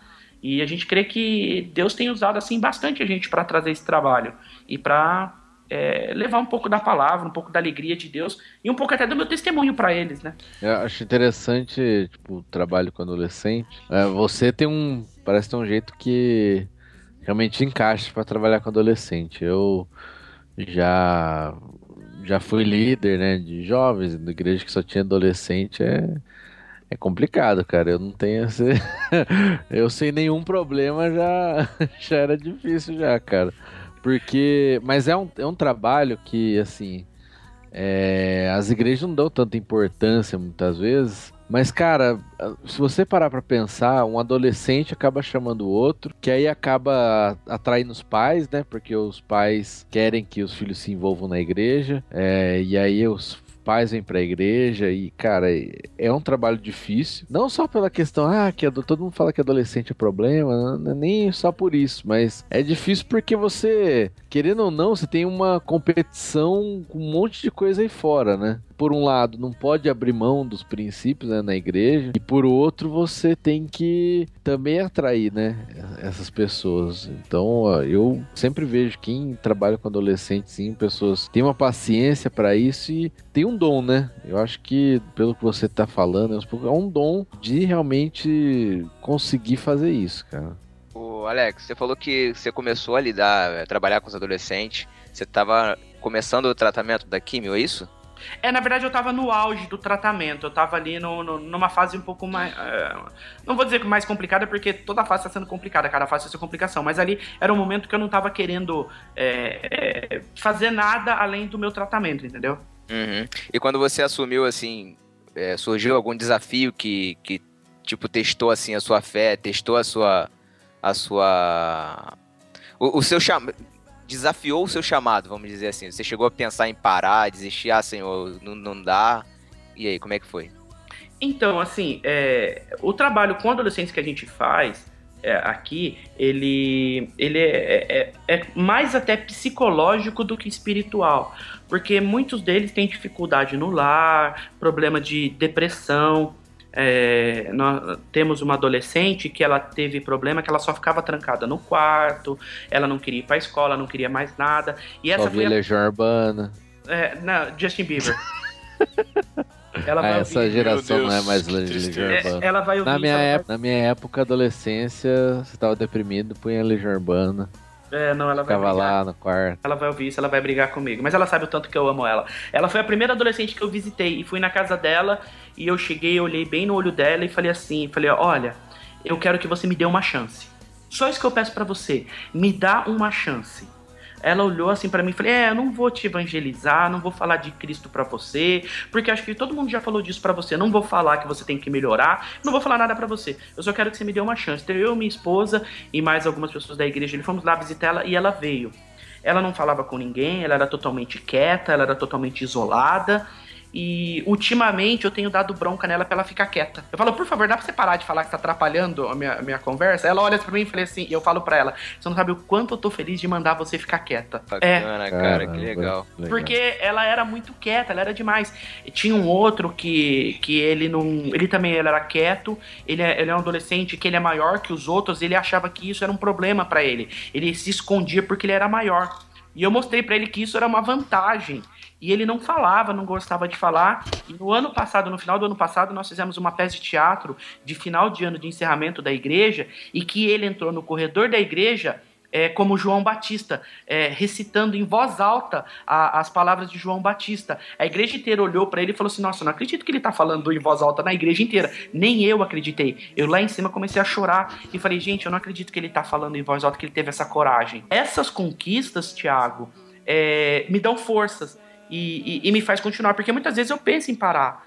E muitas vezes eu acho que é, eu vou, isso eu vou comentar mais pra frente. Eu não sei o que Deus tem preparado pra mim, né? Eu não sei se Deus vai fazer o milagre ou se Deus vai me recolher. Eu tô na- nas mãos de Deus, porque eu sei que Deus tem o poder pra fazer o milagre, mas Deus também tem o plano dele. Eu não sei qual é o plano dele. É, e eu tô assim bem nas mãos de Deus, deixando ele, ele, ele agir e ele trabalhar. E o- nesse último agora domingo também teve um adolescente que a avó dele estava trazendo ele que ele ia nas festas de aniversário com a família, ele ficava sentado na mesa com a família o aniversário inteiro. Terminava o aniversário ele ia embora, ele nem conversava com ninguém. Ele era um adolescente muito é, fechado e não Sou tinha desse. amizade. Sou desse. Ele era um Mateus da infância. Meu Deus. E aí ele começou também, ele tá há pouco tempo com a gente, acho que ele tem uns dois meses, né, amor? Tem uns dois meses que tá com a gente, e ele começou a se entrosar com meu filho e tal. E ele é nerd. Meu filho é nerd, e tem o grupinho nerd lá que gosta de falar de jogo, de computador, dessas coisas. E ele se entrosou e começou a soltar. E eu falei, gente, eu vou fazer uma peça de teatro porque os, os jovens chamou a gente. É, quem quer participar? Todos falaram que queriam participar. Eu falei, então tá, eu vou criar papéis com fala e sem fala pra quem não quiser falar. E todos que, queriam falar. E ele falou, tio, eu também quero falar. Eu falei assim, ó, é pra igreja, você vai falar pra todo mundo. Não, eu vou falar. Falei, então tá bom. E a avó dele foi lá e falou assim: ó, ele não quis falar o que ele vai fazer na peça, ele só disse que ele vai estar participando, mas ele não diz o que ele vai. O que ele tá fazendo, ele disse que vai fazer uma figuração. E quando ele falou pra igreja inteira, a avó dele olhou pra mim, a avó dele ficou assim, estatelada. Falou assim: ele não fala nem com a gente, você fez ele falar com a igreja. E assim, é, isso me motiva muito, isso me deixa muito emocionado, e isso me deixa assim, assim, é, é, feliz do que eu tô fazendo, porque eu tô fazendo diferença na vida deles. É, Eu tô mostrando pra eles que eles podem ser outro tipo de pessoa, que eles podem continuar tendo a identidade deles, mas é, mudar alguma coisa, melhorar alguma coisa dentro deles, não mudar eles. Igual eu falei pra essa minha adolescente, falei, você vai ser sempre é, esse tipo de pessoa mais recatada, mais quieta, mais calma. Mas você também tem que ter o seu lado de falar, de impor e de dizer o que você quer, sem mudar o que você é. E isso é um negócio que eu gosto bastante. sei lá, às vezes a gente, até aqui no podcast mesmo, a gente enxerga como que é, Deus, tipo, às vezes coloca pessoas pra testemunhar. Tipo, o seu e-mail Uhum. mesmo, Alex, é, Foi. é, é porque assim, às vezes a gente desanima também, né? Falar a verdade aqui, né? A gente acaba fazendo um trabalho, tendo um trabalhão, fazendo, não, todo mundo já sabe, já falou que não faz, produzir um conteúdo não é fácil. É, separar tempo pra gravar, tipo, hoje aqui a gente tá gravando é uma hora da manhã já, né? É. É, Uhum. a Sara já dormiu, inclusive. Aham. De novo, pra variar. Eu tô quase, gente. Eu queria fazer uma pergunta pra ele, aí eu dou uma acordada. Eu... Qual era a pergunta? Mas espera, daqui a pouco você faz. Então, assim, a gente às vezes desanima, sabe? E justo naquele momento que a gente tá meio desanimado, pensando, ah, será que a gente deve continuar? Será que isso aqui tá produzindo, tá dando efeito e tal? E aí vem e-mails como tipo o seu, é, outras pessoas, né, que sempre estão mandando e Cara, falam do trabalho parece- que a gente tá tá, tá fazendo, tá trans... E às vezes, cara, falar a verdade. A gente grava de um jeito assim, ah, a gente quer falar sobre isso, a gente quer, tipo, um assunto legal, engraçado, que a gente gosta. Nem sempre a gente tá pensando assim, poxa, como que a gente pode transformar ou tocar a vida da pessoa nesse sentido? Uhum. Geralmente não é assim, mas no fim acaba acontecendo, né? E é, é, é- é muito engraçado isso, porque é sempre, mas cara, sempre, sempre que a gente tá desanimado, tá triste ou tá, sei lá, sem vontade de gravar. Ontem eu tava revoltado, falei, pô, a gente precisa marcar gravação, Aí a me gente tá xingou. conseguindo. olha. Já, não, não. Mas, cara, mas é verdade. Já, eu, eu, eu já fiz, eu já fiz, a- já contei isso acho que em podcast, que eu já fiz testinho com Deus, falou assim, sabe? Ai, quero, quero só ver, vou, vou, tô pensando isso hoje. Ah, será que vai continuar o podcast? Será que vai dar? Não sei o que lá. Cara, eu fiz isso só pra seguir. Eu pensei assim, quer ver que amanhã vai vir um e-mail só pra, pra, pra dizer que a gente. Que, que o pessoal tá curtindo o conteúdo. E, cara, batata. E hoje, mesma coisa. Ontem eu tava desse jeito, tava gravando. Hoje chega a mensagem do, do Alex dizendo que ele tinha se comprometido, olha lá em Mateus, ele tinha se comprometido a mandar e-mail com todo o comentário de todos os podcasts que ele estava escutando. Ele veio mandar um e-mail pedindo desculpa por causa do tratamento dele, que ele não ia mais poder, não estava conseguindo mais mandar os e-mails, mas falando da importância do podcast pra gente, isso tudo gerou esse podcast que a gente tá gravando hoje, cara. E, e, de novo, deu um, um outro ânimo pra gente, pra gente continuar gravando. E assim, cara, você nem falou de fé no sentido, mas cara, não, não, não, não tem motivo da gente parar, cara. Não tem motivo da gente ficar pa- parado, não tem motivo da gente ficar triste. Não tem, cara. A gente tem que continuar. Ô Pedro, o que me chamou a atenção, o que me chamou a atenção no primeiro, no primeiro e-mail que ele mandou pra gente, é que ele contou a história dele, ele contou a experiência dele ouvindo no barquinho, ele contou a história de vida dele e no final do e-mail ele fala que mesmo apesar de tudo do que ele tá passando, ele em momento algum deixou de trabalhar no reino, cara, em momento nenhum. Cara, e por conta de torci o pé, falto dois meses da igreja, fico esperando o irmãozinho lembrar de mim e me lamber pra eu voltar, sabe? Isso. Cara, por que, que a gente faz isso, meu? É, sabe? É, é. muita mesquinhez, cara. É, é, é, é assim, é que depende muito do, do, do que é o seu objetivo, né? No meu caso, assim, e no caso de vocês também, o objetivo é fazer diferença para alguém. Então, quando eu- eu- vocês veem que a- a- vocês tocaram alguém de uma forma e que, e que vocês fizeram diferença para alguém, isso é, é o que motiva vocês, é a, é a ferramenta, é o combustível para vocês, é isso. Puxa, eu tô fazendo diferença na vida de alguém. É a mesma coisa que me, que me que faz com que eu continue. Porque às vezes, claro, eu quero parar. E, e só para você ter uma ideia, é, hoje eu vivo uma situação em que para que eu continue vivo, eu dependo única e exclusivamente do milagre de Deus. Os médicos não têm mais o que fazer. Tá? É, os, os médicos nem sabem como que meu fígado está funcionando. É, de tanto que o, o tumor já tomou o fígado. E, e hoje, assim, Eu só vou continuar vivo pela fé. Eu só vou continuar vivo se Deus quiser. Mas até as pessoas, a minha esposa, os, alguns adolescentes, eles brigam comigo e falam: tio, você não pode pensar assim. É que Deus pode te levar. Eu falei: não, você tem que pensar é, que o plano de Deus é maior. É, se Deus tiver o plano de que eu continue aqui fazendo meu trabalho, eu vou continuar o trabalho. Mas se Deus tiver um plano de que, ó, você já está maduro, eu vou te recolher, porque eu falei, nós somos frutos aqui na terra. E, e Deus olha para aqueles frutos e fala, ó, tá na hora de eu te recolher, eu vou te recolher. E se esse fruto ficar mais tempo na terra, ele pode apodrecer, ele pode estragar. Então Deus recolhe os frutos no tempo certo, e cada fruto no seu tempo. Então eu não sei se hoje eu estou no tempo da, da, da, da, da, da colheita, ou se eu ainda estou no tempo ainda de produzir. Só Deus sabe, mas eh, eu me coloco aqui na posição de Deus e falo, Deus, faça o melhor. Mas eu até falei pra Sara, mas Sara, mas assim, no meu íntimo, no cantinho, eu falo, Deus, me deixa mais um pouco que eu quero fazer um pouco mais. Me deixa só mais um pouquinho que eu quero ainda fazer um pouco mais, porque assim, eu mesmo não tenho medo de ir embora. Mas assim, eu tenho medo daqueles que vão ficar, porque assim, a- as minhas a minha maior preocupação hoje é com as minhas crianças que estão aqui, com meus adolescentes, com meu próprio filho, com a minha esposa, com a minha família. Eu fui criado pelo meu avô, que hoje ainda está vivo, tem 86 anos, e acho que seria dolorido para ele é, ver o neto, filho dele, é, sendo enterrado por ele. Seria assim, dolorido para minha mãe, que tem crise de depressão, enterrar o filho dela, que é o menino bagunceiro da casa, que é o piadista, que é é, eu não sei como eles aceitariam isso tão bem como eu aceito. Então, assim, eu peço assim para Deus, para Deus não me levar por questão deles, não por minha questão. E se Deus assim é, quiser me levar, eu sei que Deus vai preparar o coraçãozinho de cada um deles para poder aceitar essa minha partida. Então, é só isso que dói um pouco em mim. Não o fato de eu ir, porque até conversei com a Sara numa conversa rápida que nós estamos aqui por um plano maior, que é viver com Cristo, que é estar lá com Ele.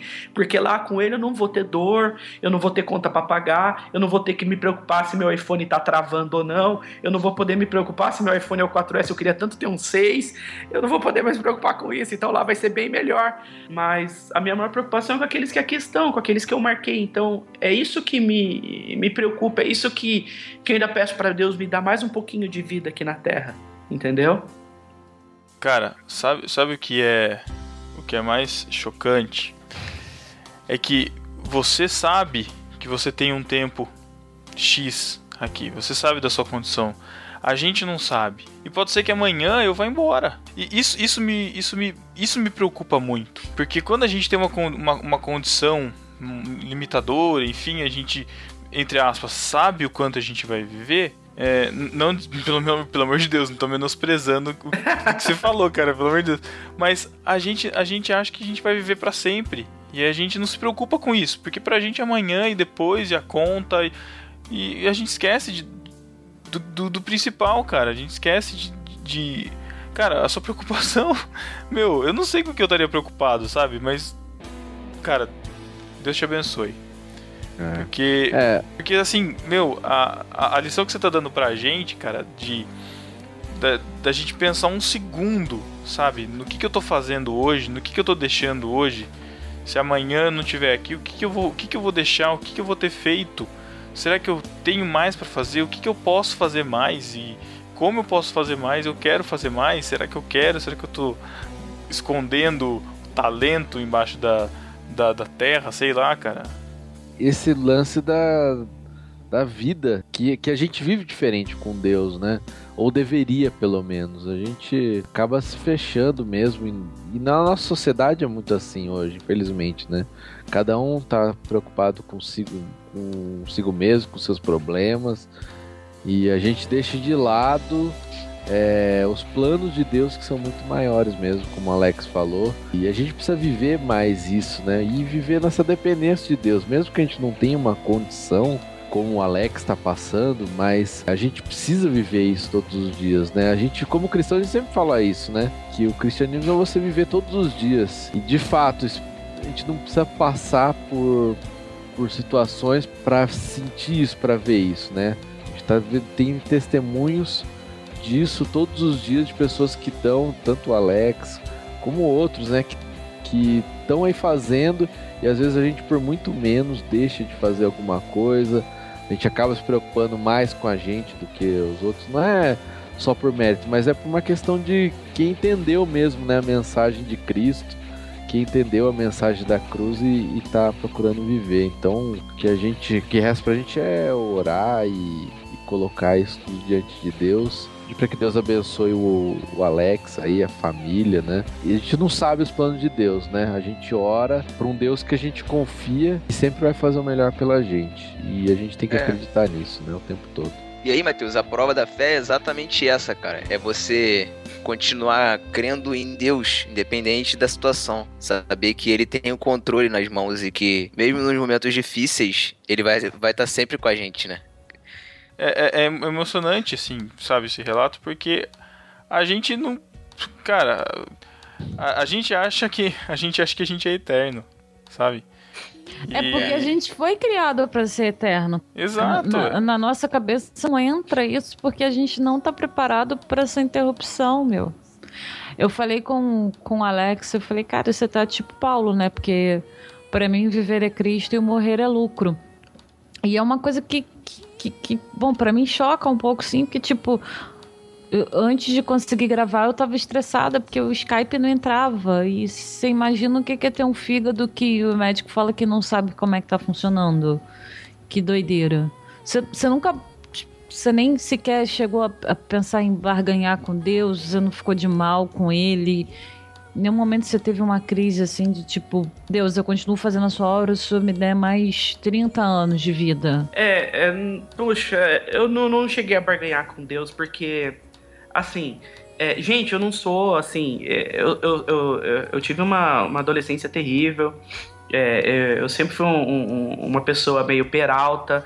Eu, não, eu nunca fui um exemplo de, de cristão, de, de ler a Bíblia é, de ponta a ponta, é, de, de fazer todas as coisas que todo mundo faz, de orar horas e horas. Não, muito longe disso, gente.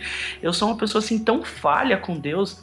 Eu leio tão pouco a Bíblia, eu poderia tanto, ler tanto mais a Bíblia, eu sou tão preguiçoso para orar. É, que às vezes eu nem sei assim se é, eu posso até barganhar com Deus assim eu me coloco na posição assim que Deus faz o que você quiser cara porque é, não tenho o que eu pedir pra você. Eu tenho assim, eu tenho uma esposa maravilhosa, eu tenho um filho maravilhoso. é, eu não tenho faculdade nenhuma, eu nunca fiz curso nenhum e eu sou uma pessoa assim bem sucedida na minha área, na minha cidade. Eu sou conhecido como assim um bom profissional, tenho boas referências, sem ter estudo nenhum. É, eu tenho um bom emprego onde ah, os donos da empresa onde eu trabalho, quando eu quando eu tive o problema lá, lá, lá, lá, lá em Santos, eles me deram toda a cobertura. É, eu saio para fazer tratamento e tudo mais, assim, eles dão muito apoio. E eles falam, Alex, você é um cara assim que é para toda obra. Então, é, todos os trabalhos que eu passei nunca reclamaram de mim. Então, assim, eu, tenho, eu tive uma vida é, que eu pude aproveitar bastante. Então, daqui para frente, eu tô deixando Deus. Eu tô no barquinho de Deus. Eu tô deixando a onda de Deus me levar. E, e às vezes, assim, é, vou te dizer, Sara, não é fácil, não, você é, humanamente saber que você tá com seus dias contados e você tem que viver pela fé. Você humanamente saber que você tem aí é, três meses, seis meses, um ano de vida, se muito. É complicado, mas a, e chegar e falar assim, Deus, eu sei, cara, que você pode é, amanhã fazer eu levantar sem nenhuma dor, os médicos fazer um exame e não aparecer nada, como vários relatos de fé. Eu sei que você pode fazer isso, Deus, mas você quer fazer isso? Isso é o melhor pra mim? É, então eu não sei se isso é o melhor pra mim. Deus sabe o que é melhor pra mim. E pra eu chegar nessa condição, é, é, foi complicado. Não, gente, eu vou dizer pra vocês que eu não sei como eu estou nessa condição, que muitas vezes as pessoas falam, cara, você tá apático numa situação sua, eu já tava desesperado, eu já tinha entrado em depressão, eu já tinha batido a cabeça na parede, eu já tinha brigado com Deus, eu já tinha largado o trabalho, ah, você não vai me curar, então não vou mais cuidar dos adolescentes. Ah, você não vai me curar, então não vou. Então, eu não sei, acho que eu quero deixar a melhor impressão possível. É, até quando Deus me deixar aqui, eu acho que é isso. O resumo de tudo que a gente tá falando, né? Que é o viver, viver pela fé. É viver pela fé é exatamente isso. É a gente não saber o que vai acontecer, não saber e colocar tudo na dependência de Deus. E acho que é, essa é a grande lição para todos nós que a gente precisa viver dependendo de Deus, né? A gente precisa Uhum. viver total entregar tudo na mão dele. Parar de quer falar só, né, cara? Parar de Parar falar. de viver isso só de boca, né, cara? É, e, vi- e viver realmente uma vida que a gente depende, porque mesmo que não tenha nada, como o Pedro falou, a gente não sabe o que pode acontecer amanhã, né? Mas A gente nunca sabe, cara. a gente nunca sabe, então, meu, tem que viver dessa forma mesmo, colocar nas mãos dele e confiar. É isso que acho que ele espera da gente, e isso que realmente prova quando a gente é cristão ou não. Eu tô numa situação ímpar. É aquilo que eu falei, eu não sou um exemplo de cristão. Eu nem quero ser esse exemplo, não quero nem ser rotulado como isso, porque assim, eu tenho muitas falhas, muitas coisas ainda que eu preciso corrigir em minha vida. É, muitas coisas que eu preciso melhorar, muitos erros e muitas falhas, muitos pecados que eu preciso é, me redimir deles e, e- e mudar. Então, é, mas Deus me colocou numa situação em que, cara, é o seguinte, já que você nunca foi aquilo que eu queria que você fosse, agora você vai ter que viver pela fé. E viver mesmo, porque você não sabe se você vai continuar vivo amanhã enquanto você não tiver fé. Então, assim, foi uma situação que Deus me colocou. Eu acho que até assim, Deus tá fazendo uma pegadinha comigo, não é possível, cara. Ele colocou e falou assim: é o seguinte, velho.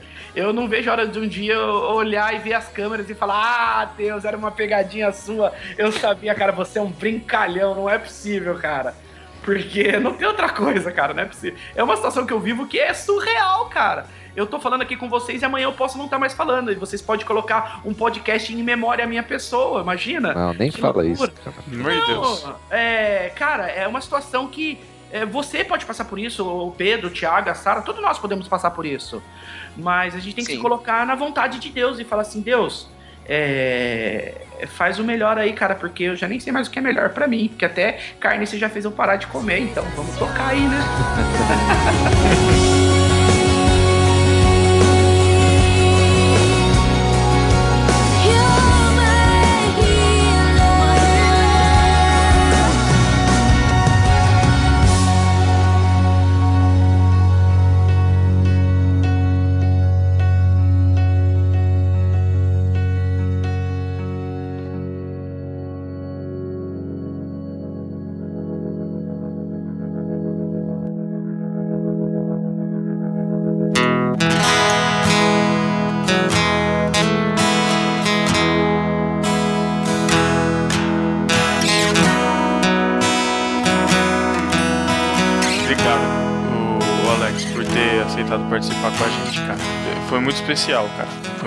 muito, foi providencial, foi muito especial. Deus te usou pra falar com a gente, pra falar com os ouvintes também. Que Deus te abençoe, cara. Não, eu, Amém. É, eu que, que agradeço aí. Desde que eu comecei a ouvir vocês, cara, eu nunca imaginei que ia estar aqui, ainda mais de uma conversa rápida que a gente teve hoje. Até você falou assim, pô, você topa? Eu falei, topa, achei que eu ia participar, né? Falar alguma coisa aqui, mas não falar de mim, porque eu nem sabia o que ia falar de mim. É, pô, o que, que eu vou falar de mim, né? Mas assim, eu que agradeço assim o convite, eu fico muito feliz de, de ter participado e espero que minha vida possa ser canal de bênção para outras pessoas, até para quem tá passando por alguma dificuldade, por algum problema. É, não importa qual seja, porque só a gente sabe que o problema é grande para nós. Por exemplo, a Sara é, sabia que o problema de depressão para ela era ruim para ela naquele momento. E muitas vezes as pessoas querem, com- querem competir problemas. Ah, meu problema é maior que o seu, é menor. Não é. Se a pessoa está passando por aquele problema, naquele momento aquele problema é grande. Então, até para as pessoas que estão passando por um problema, tentar reverter essa situação, é, olhando mais para Deus, é, tentando buscar força, tentando buscar estímulo e tentando fazer outras pessoas felizes. Porque a partir do momento que você consegue tirar o sorriso do rosto de alguém, aquilo faz um bem tão grande para você que você esquece tudo aquilo que você tá passando. Eu acho que isso é, é o mais importante de tudo. Fazer o bem não importa quem, não é assim que fala? É isso aí. É isso aí. Alex, brigadão então, cara. Muito bom. Você, ah, depois a gente deixa seu Facebook aí, o pessoal mandar escrever, quiser tirar dúvidas aí também pelos comentários, aí você, pelo menos nesse aí você vai ficar atual, né? Você, pelo menos esse você vai, você, você vai escutar fora da, da, da reta, né? Vou ter que escutar esse, não vai ter jeito. Ah, bom. E espero que você, espero que você consiga acabar a maratona a tempo também, hein, cara? Pelo amor de Deus, acelera esse negócio aí. Não, vou começar a acelerar um pouco mais a maratona, uns três por dia. Pelo amor de Deus. Sara, brigadão também por ter ficado aí com a gente, quase dormindo de novo até agora. Quase dormindo. Que isso. Fala mais um pouco, fala mais um pouco, Sara. Não, tomar banho. Ô, Sara, você não quer fazer nenhuma pergunta pra mim, não, Sara?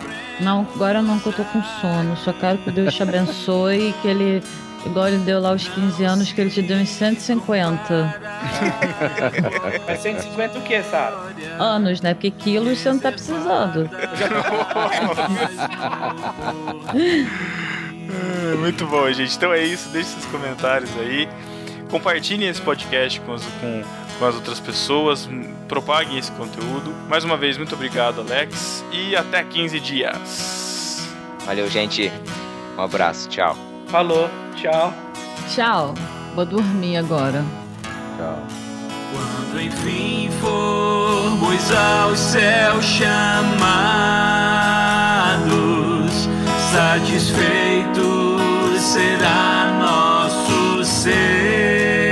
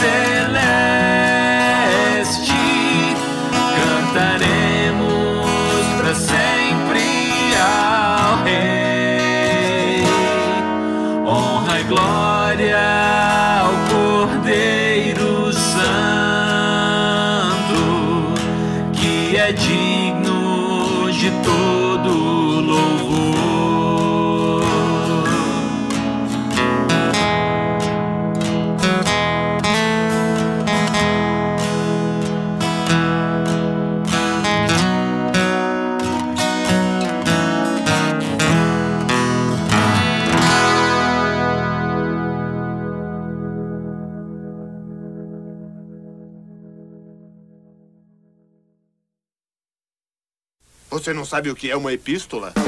Isso é heresia. Apresentei a pistola. Isso é uma heresia! Epístola é uma carta. Ouça agora Epístolas e Heresias. Epístolas e heresias.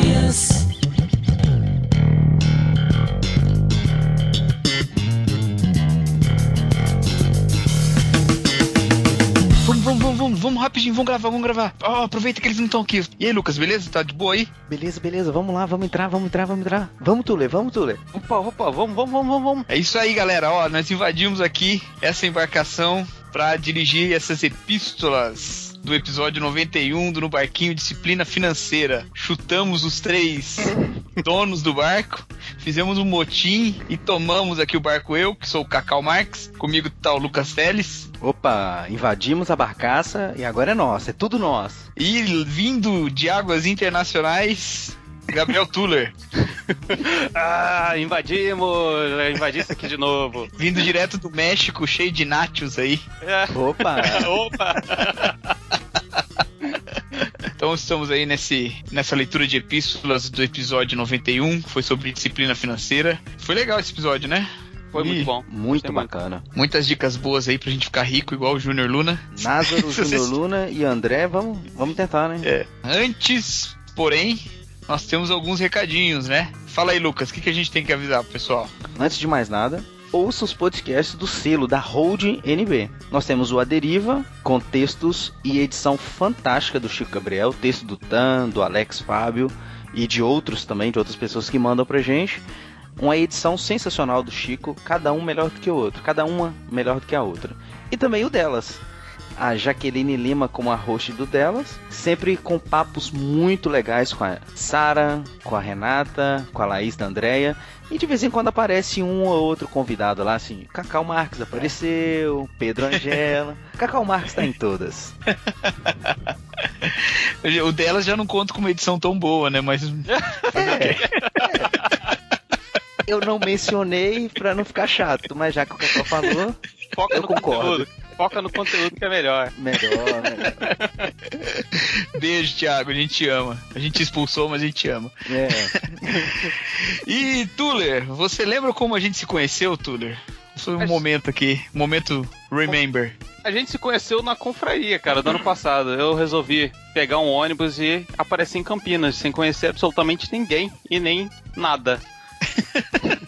E valeu a pena despencar do Rio de Janeiro pra Campinas? Cara, valeu muito a pena, muito a pena mesmo. Foi muito bom poder conversar e conhecer a galera lá. E graças à confraria que eu comecei a fazer podcast também. Aí, ó, aí, ó, que beleza. só. Você faria tudo de novo, Tuller? Faria tudo de novo, com certeza. Então seus problemas acabaram. Porque Nós confirmamos a próxima edição da confraria. Quer dizer, nós confirmamos apenas a existência da Vai ter, próxima. vai ter. À vontade, à vontade. Vai ter, não vai faltar pra ninguém, mas a gente ainda não tem data e não tem valor. E até, a- até o local ainda tá pendente. Então, Vai ter, gente. Pode garantir que vai ter, hein? Mas vai tem, ter, vai Mas tem uma novidade, né? Tem novidade. Essa Tem uma novidade. vai ser uma confraria Irmãos e no Barquinho. Então, Ei. Aí, ó, olha aí, olha aí. Com a presença do Poderoso Chefão. isso é? aí, nós estamos, estamos contando com isso. A gente já joga aqui no ar que é pra obrigar ele a participar. É. tá convocado, viu, Paulinho? Mas esse cara, a confraria é bom demais, velho. Tamo, Bacana. tamo aí tra- trabalhando pra. Então agora vamos para aquele aquele momento que eu adoro particularmente, é meu momento preferido dos podcasts no barquinho, Será por quê? Por que será? que é o momento arroz de festa, rapaz. E aí, Tuleco, quem esteve aonde? Apresenta os- o primeiro aí, já que você tem uma ligação com isso. Olha só. Daniel Sais e o Alex Fábio. Eu convidei eles pra ir lá no Graça Pop 6. A gente falou sobre os videogames, sobre joguinhos, sobre videogames, através de gerações. Foi muito bom, cara. Muito bom mesmo. Gostei muito de gravar com eles. Pra quem não sabe, o Gabriel Tuller é o host do Graça Pop, né? Que é o que é o NB Pipoca do Achando Graça. É quase isso. É uma cópia, Tem- é uma cópia. É, tem que mudar, só faltou mudar o nome pra Graça Popcorn, aí ia ficar perfeito. e quem mais? Fala aí, Lucas, quem mais esteve aonde? Pedro Ângela, não, minto. Pedro Angela no podcast delas, número 8, essa tal submissão. A participação do Pedro foi muito bacana. Ouvi e reouvi, muito bacana, Pedro, parabéns. Mas o Pedro só foi convidado, se não me engano foi a Sara ou a Jaque que falou, porque ele tem nome de menina.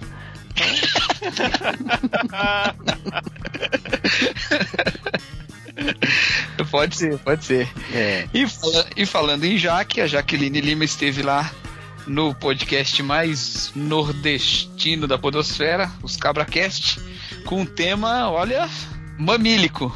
É, Lit- literalmente. sim. CabraCast 31, toda nudez será castigada? Ponto de interrogação. A regra diz que tudo que começa com uma pergunta termina com não. Ou responde com não. Então, toda nudez será castigada? Não. Eu não ouvi ainda, mas Eu ouvi, deve tá estar muito bom, porque os, os sempre também arrebentam. Tá bom, bom. Ivandro Menezes. Ivandro Menezes, beijo, Ivandro. Isso aí. E os discípulos desocupados, Lucas? Quem que tava aí? Quem que. Discípulo desocupado no NB, o Ricardo Ávila. Ele escreveu assim: DD da semana, é, DD de discípulo desocupado. Yeah, baby. Eu não tinha notado que Dedê era discípulo desocupado. Eu não tinha feito a ligação. que burro. Deixa eu era Dungeons and Dragons. É, Daredevil. seria mais da hora, né? É, e no irmãos.com, Gabriel, quem foi? Irmãos.com, eh, o, o- vem o, o cara que vem em uma constante lá no Irmãos.com, né, ganhando desocupado, que é o Elber Martins, que disse: Bah, muito bom o podcast, é a segunda vez que no barquinho me ajuda sobre isso, a primeira deu frutos.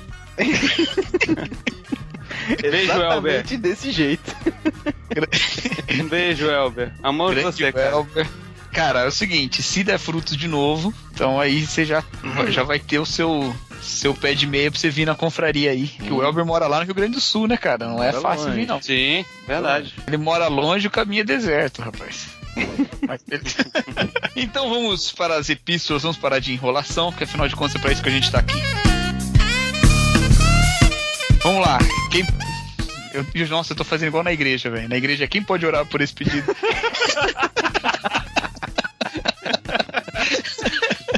Agora, sério, quem que quer ler essa primeira? Deixa que eu leio então essa. Então vai. A primeira epístola é do Luciano Valério, que diz: Esse programa veio na hora certa. Em tempos de crise é sempre bom ter conselhos de como enfrentar as coisas. Achei uma mistura das séries Pra Quê com Para Leigos. Muito boas as dicas e descobertas. Risos, risos, risos. Precisa ter risos, risos, risos? Rio Grande do Sul, Rio Grande do Sul, Rio Grande do Sul. Eu suplei assim também. Eu também sou contador e faço meus controles no Excel, mas os caras aí são profissionais mesmo. Porque pra chegar a montar um balanço e tudo mais, só me resta aplaudir. Parabéns mesmo. Eu também não, não sei mexer com Excel, cara. Eu achava que quem montava balança era marceneiro. Ah, Ai, ai. E aí ele continua. Uma dica que dou é: aprenda a falar não. Se você é para-raio de parentes que sempre precisam de grana, o filho rico, o irmão rico, o primo rico, etc., comece a falar não, por mais que isso te doa. Pois no fim das contas, quem faz empréstimo é o banco. Olha, Nossa, isso é cruel, hein? É, mas é, tá certo. É, mas eu vou, eu vou comentar no final isso aí.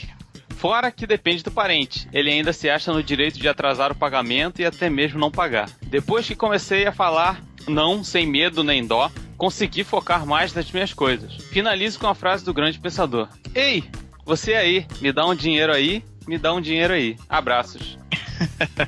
É, primeiro, né? é, ele, ele, é o, ele é o irmão rico, o filho rico, né? O primo rico, porque ele aprendeu a falar não, né? Deu pra entender isso, deu pra entender. De- ficou isso nas entrelinhas, né? Mas agora falando sério, isso é uma coisa complicada, né? É, parente pedir dinheiro e tal, assim. A minha esposa, ela me ajuda muito nesse aspecto. Ela não gosta muito, assim, de tomar nada emprestado, nem dinheiro, nem nada, e nem de emprestar. E quando eu falo nada, é nada mesmo. Ela, ela é bem cuidadosa nisso. Porque ela, ela tem, assim, quando é objeto, por exemplo, ela tem medo de estragar, se tomar alguma coisa emprestada de estragar. E com dinheiro, é, quando você tem, ah, você toma emprestado ou você empresta para alguém, fica sempre aquela preocupação assim, ah, se não pagar, tal, vem aquele lance da amizade, se é familiar ainda é pior, como é que você chega num lugar sabendo que tá devendo o outro, sabe? É bem, é bem um pouco complicado mesmo. Então falar não nesse caso aqui, o Luciano Valério foi bem feliz nos comentários dele que falar não, por mais que doa, mas é a melhor solução. É, depende muito da dinâmica familiar, igual ele falou, né? Tem gente que é folgado mesmo, né? Não paga e tal. Sim, verdade. Eu nunca precisei emprestar pra ninguém porque eu nunca tive, né? Pra emprestar. É, somos dois. Eu também. nunca fui primo rico, nunca fui esses caras. É, mas já peguei emprestado já e devolvi tudo certinho. E é uma coisa que a gente precisa, né? Ser fiel quando faz, né? Sim. Sim. Mas uma vez, apesar disso, tem uma dica aí pra dar, pessoal. Uma vez eu ouvi aqueles conselheiros financeiros falando o seguinte: pega o dinheiro e compra alguma coisa. E deixa ele investido em alguma coisa. Você não vai vender sua casa que você comprou pra emprestar pra alguém.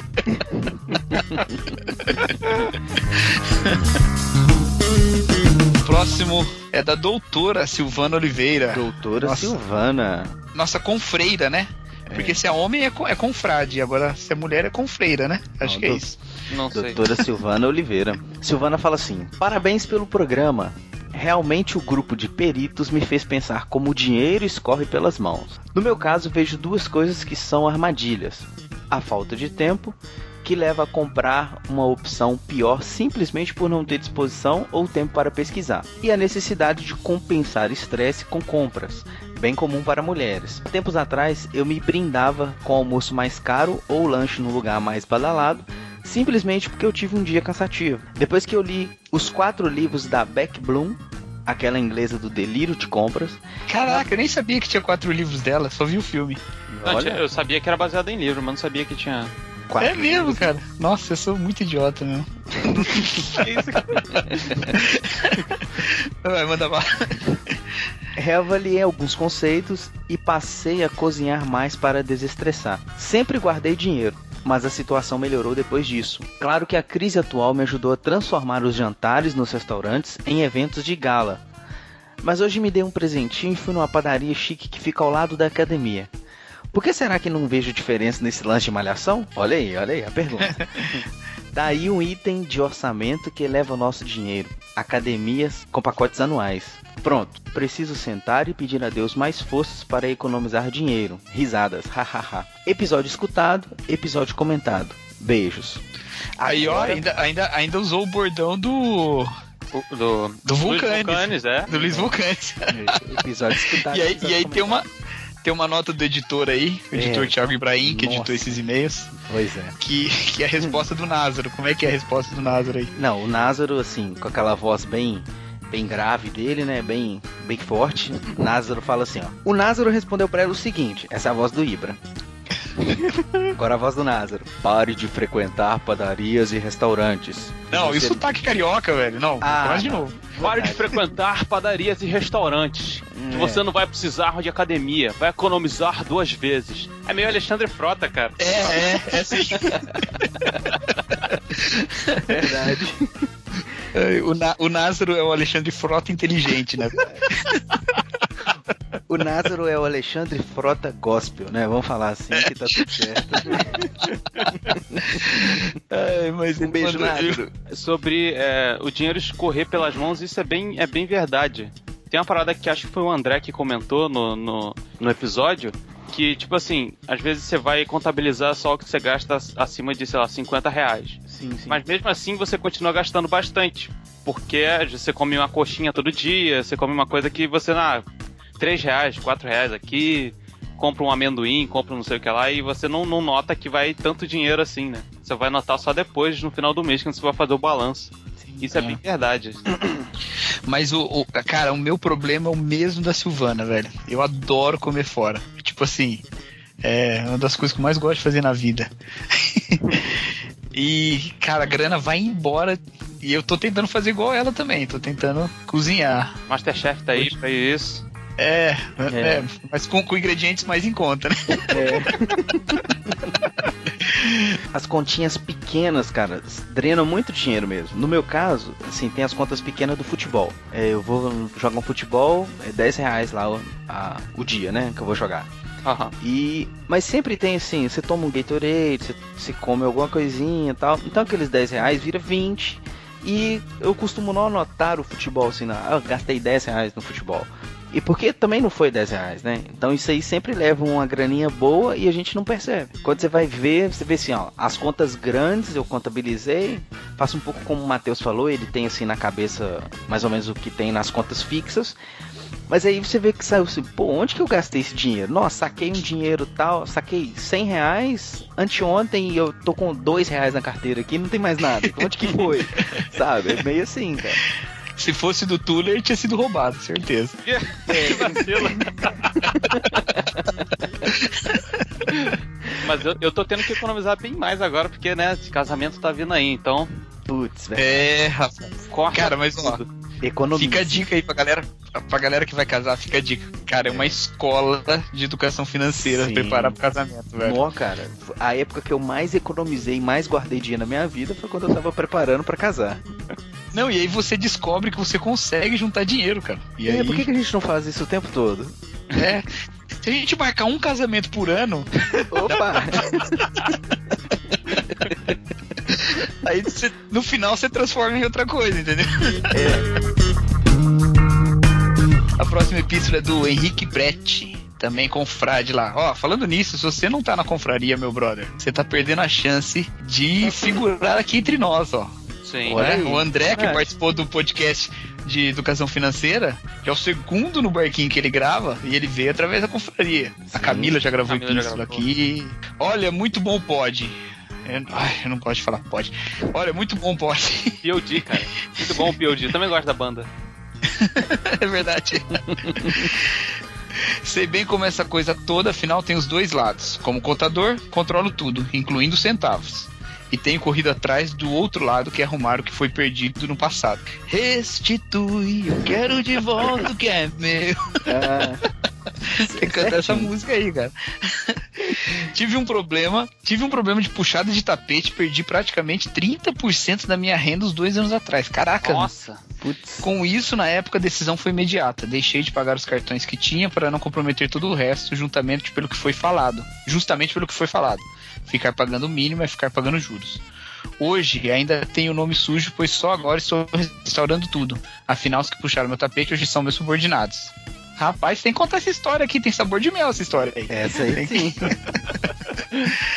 e no ano que vem, minha dívida, que já está 10 vezes mais cara do que era no passado, já virou 50% menor do que a original. Olha, legal.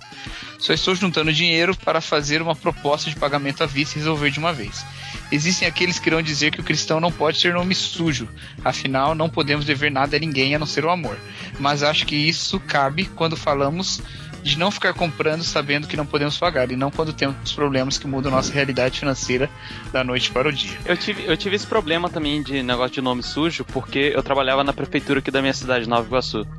Só que é, eles acabaram mandando embora todo mundo porque era uma ONG que pagava a gente. Eu trabalhava no setor de Bolsa Família, fazendo cadastro e tal.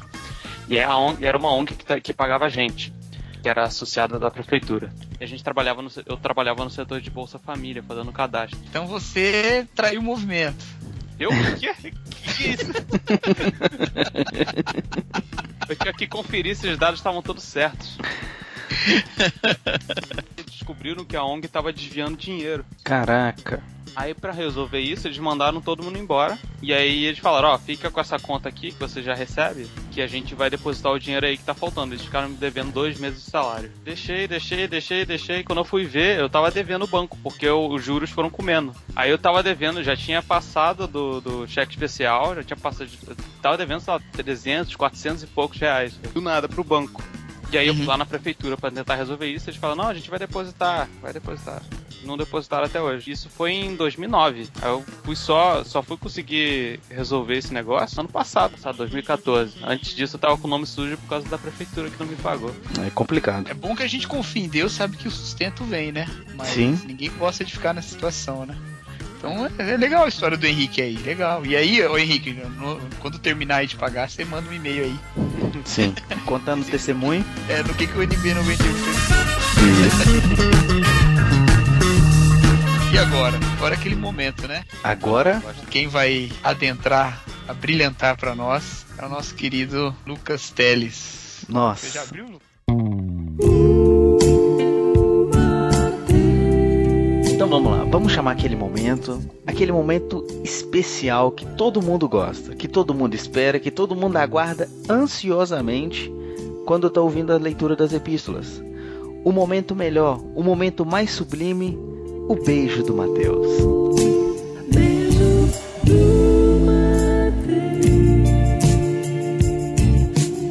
O beijo do Mateus para você.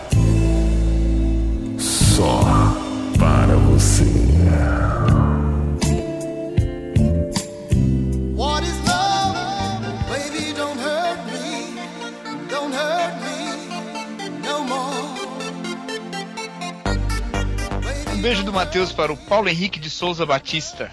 Um beijo para a Melissa Trófimo. Um beijo do Mateus para o Ricardo Ávila. Um beijo do Matheus para o Afonso Rocha. Um beijo para o Lucas Yara, que curte muito os assuntos que abordamos.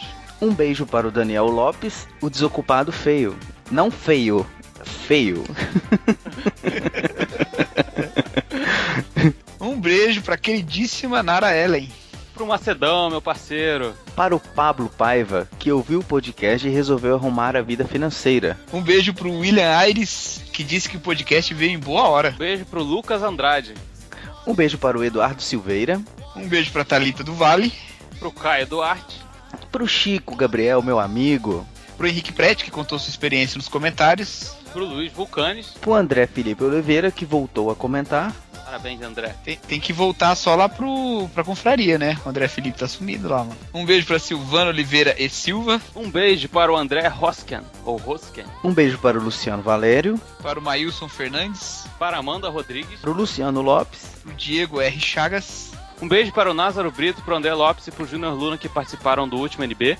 E um beijo para o Alex Prado, discípulo que se, se prontificou a gravar esse NB 92 e por quem todos nós oramos e desejamos muita, muita, muita, muita força. E um beijo para todos aqueles que não comentam, não compartilham, não mandam epístolas, não fazem parte da confraria no Telegram, não fazem parte na confraria no Facebook, não seguem o No Barquinho no Twitter, nas redes sociais e que mesmo assim moram nos nossos corações. Nós amamos vocês. Vocês não valem nada, mas eu gosto de vocês. um beijo. Sejam melhores, gente. Sejam melhores. Sejam melhores. Então é isso aí, galera. Até daqui duas semanas. Provavelmente não com a nossa presença, mas falou. Beijo. Valeu, galera. Um beijo pra vocês. Um beijo, galera. Até a próxima. Talvez não a semana, mas a próxima vez. Beijão. Vamos embora logo antes que eles voltem. É. bora, bora, bora, bora. Bora, bora. Vai. Deixa tudo aí, deixa tudo aí.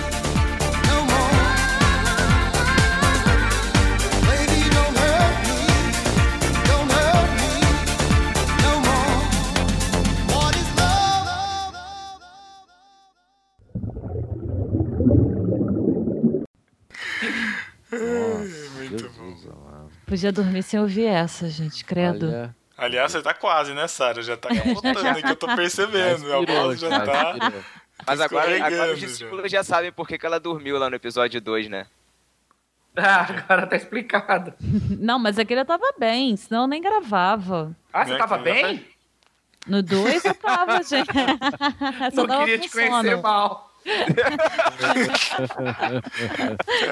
Era só o sono que me afligia. Sara, Eu vou começa ter a sua que- pergunta de novo. Vou, eu vou ter que comer chocolate depois de gravar esse podcast, Jesus. Quando Você sabe, você sabe que pra fazer chocolate eles matam os bichinhos, né? Tem gordura animal no chocolate. Você sabia disso? Não, mentira. É, claro, pra fazer o chocolate precisa de gordura. Você acha que a gordura é vegetal? Sim. Nossa, não. Gordura Não, vegetal é aquele, não, chocolate, Alex. aquele chocolate branco, Alex. aquele chocolate bizarro. Não, Alex, não faz isso, ruim. cara. Não faz isso, não, mano.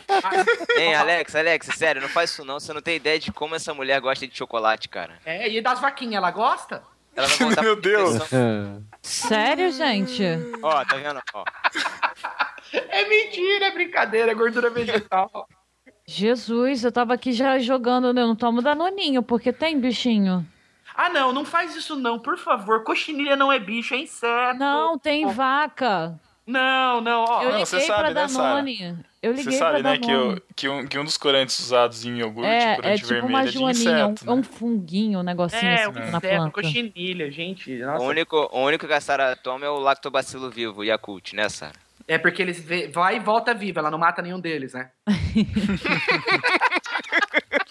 Meu Deus. Meu céu. Deus. Nada com o Thiago, pô. Senhor, não aprende com ele, não. Se você comer uma pessoa saudável, você fica saudável? Alguém com fígado bom? Eu, eu não entendi a pergunta. Você é o que você come. Se você comer alguém com fígado bom, Nossa, Sara. Nossa. Ah, não, é porque deu uma conotação Ibrahimzou. É, é, não sei, eu não, não, não, sei. Minha esposa é saudável. Eu, Jesus! Ai, meu É. Deus. eu sei que isso vai cortar, então tudo bem. Eu tentei não responder, mas foi Não foi nem nesse sentido que eu perguntei, eu juro. Eu sou canibal, então não teve como eu levar no outro sentido, entendeu? A Sara ficou muito sem graça agora, cara. Você não tem ideia. Gente, não, vermelha demais. Eu tentei me controlar, mas não teve O Thiago fala como se estivesse do meu lado, né, gente? Louco. Ele é assim, Sara, ele é assim. conheço, Fala, é Pedro, não sei o que. né? É, é, é Thiago. Beleza. Ai, Jesus. Gente, eu gastei vocês, hein? Olha, fazia tempo que a gente não, não ia uma gravação até esse horário, cara. Só vai ter material pra vocês editar aí. Vai, eu vou ver se eu começo já amanhã já. Legal, Ah, agora bom. lá dormir, gente. Vocês vão trabalhar amanhã cedo. Vamos. Você também, né? Eu não, eu tenho desculpa pra chegar mais tarde. Olha só. que mancada. Brincadeira, não posso chegar mais tarde. A gente tá na, na, na, na feira da beleza. Eu tô trabalhando que nem um doido lá, gente. Ixi, caraca, Ah, meu, não foi mal. Ei, Mano. aqui, re- relaxa, gente. Ó. Eu quero uns cosméticos. O quê? Ah, Sara, é melhor a gente conversar sobre isso amanhã. Eu não entendi nada que você disse. Eu quero uns cosméticos, aí eu vou dormir. Tá bom. Beijo, Alex. Fica com Deus. Obrigada, tá? Ei, menina, tchau. Gente, Tchau. brigadão. Aí pela noite. gravação. Beijo. Ah, Thiago, pelo amor de Deus. Tchau, gente. Tchau, Sara. Tchau, tchau. É. Gente, Oi. brigadão aí pela gravação. Ô, Alex, Valeu, obrigado. Que Deus abençoe aí você e sua família. É, a gente tá orando aqui, cara. Tamo sim, cara. A gente tá passando lá pro grupo, né? Como falou. Tripulação estendida aí do barquinho. E tá todo mundo orando. E pedindo pra Deus, principalmente o milagre, né, cara? A gente, como cristão, a primeira crença nossa é essa. Então a gente, eu pelo menos tenho orado nesse sentido. Falei com minha Uhum. esposa também. Ela tá orando e, e principalmente Deus continue dando força aí em todo esse processo, né? Eu acho que não só não só pelo milagre ou não, mas o processo, né? Às vezes é complicado, passando por tratamento aí, né? É, várias coisas, família, que Deus tenha, esteja colocando a mão sobre tudo isso aí, você, esposa, filho, né? Que não é a situação, não é fácil e, e que você continue sendo bênção aí em tudo que você está fazendo com os adolescentes, trabalho e que Deus realmente abençoe e cuide de tudo e que se precisar da gente, tamo aí. Ah, eu também. O que vocês precisar aí, pode contar comigo aí. Eu Depois quero quero ver. cosmético. Eu vou arrumar. Você não foi dormir ainda, Sá? Tô indo, desligando o computador, tá lendo. Beijo. Tchau, Sara. Deus- Deus tá te usando muito pra falar comigo, de verdade.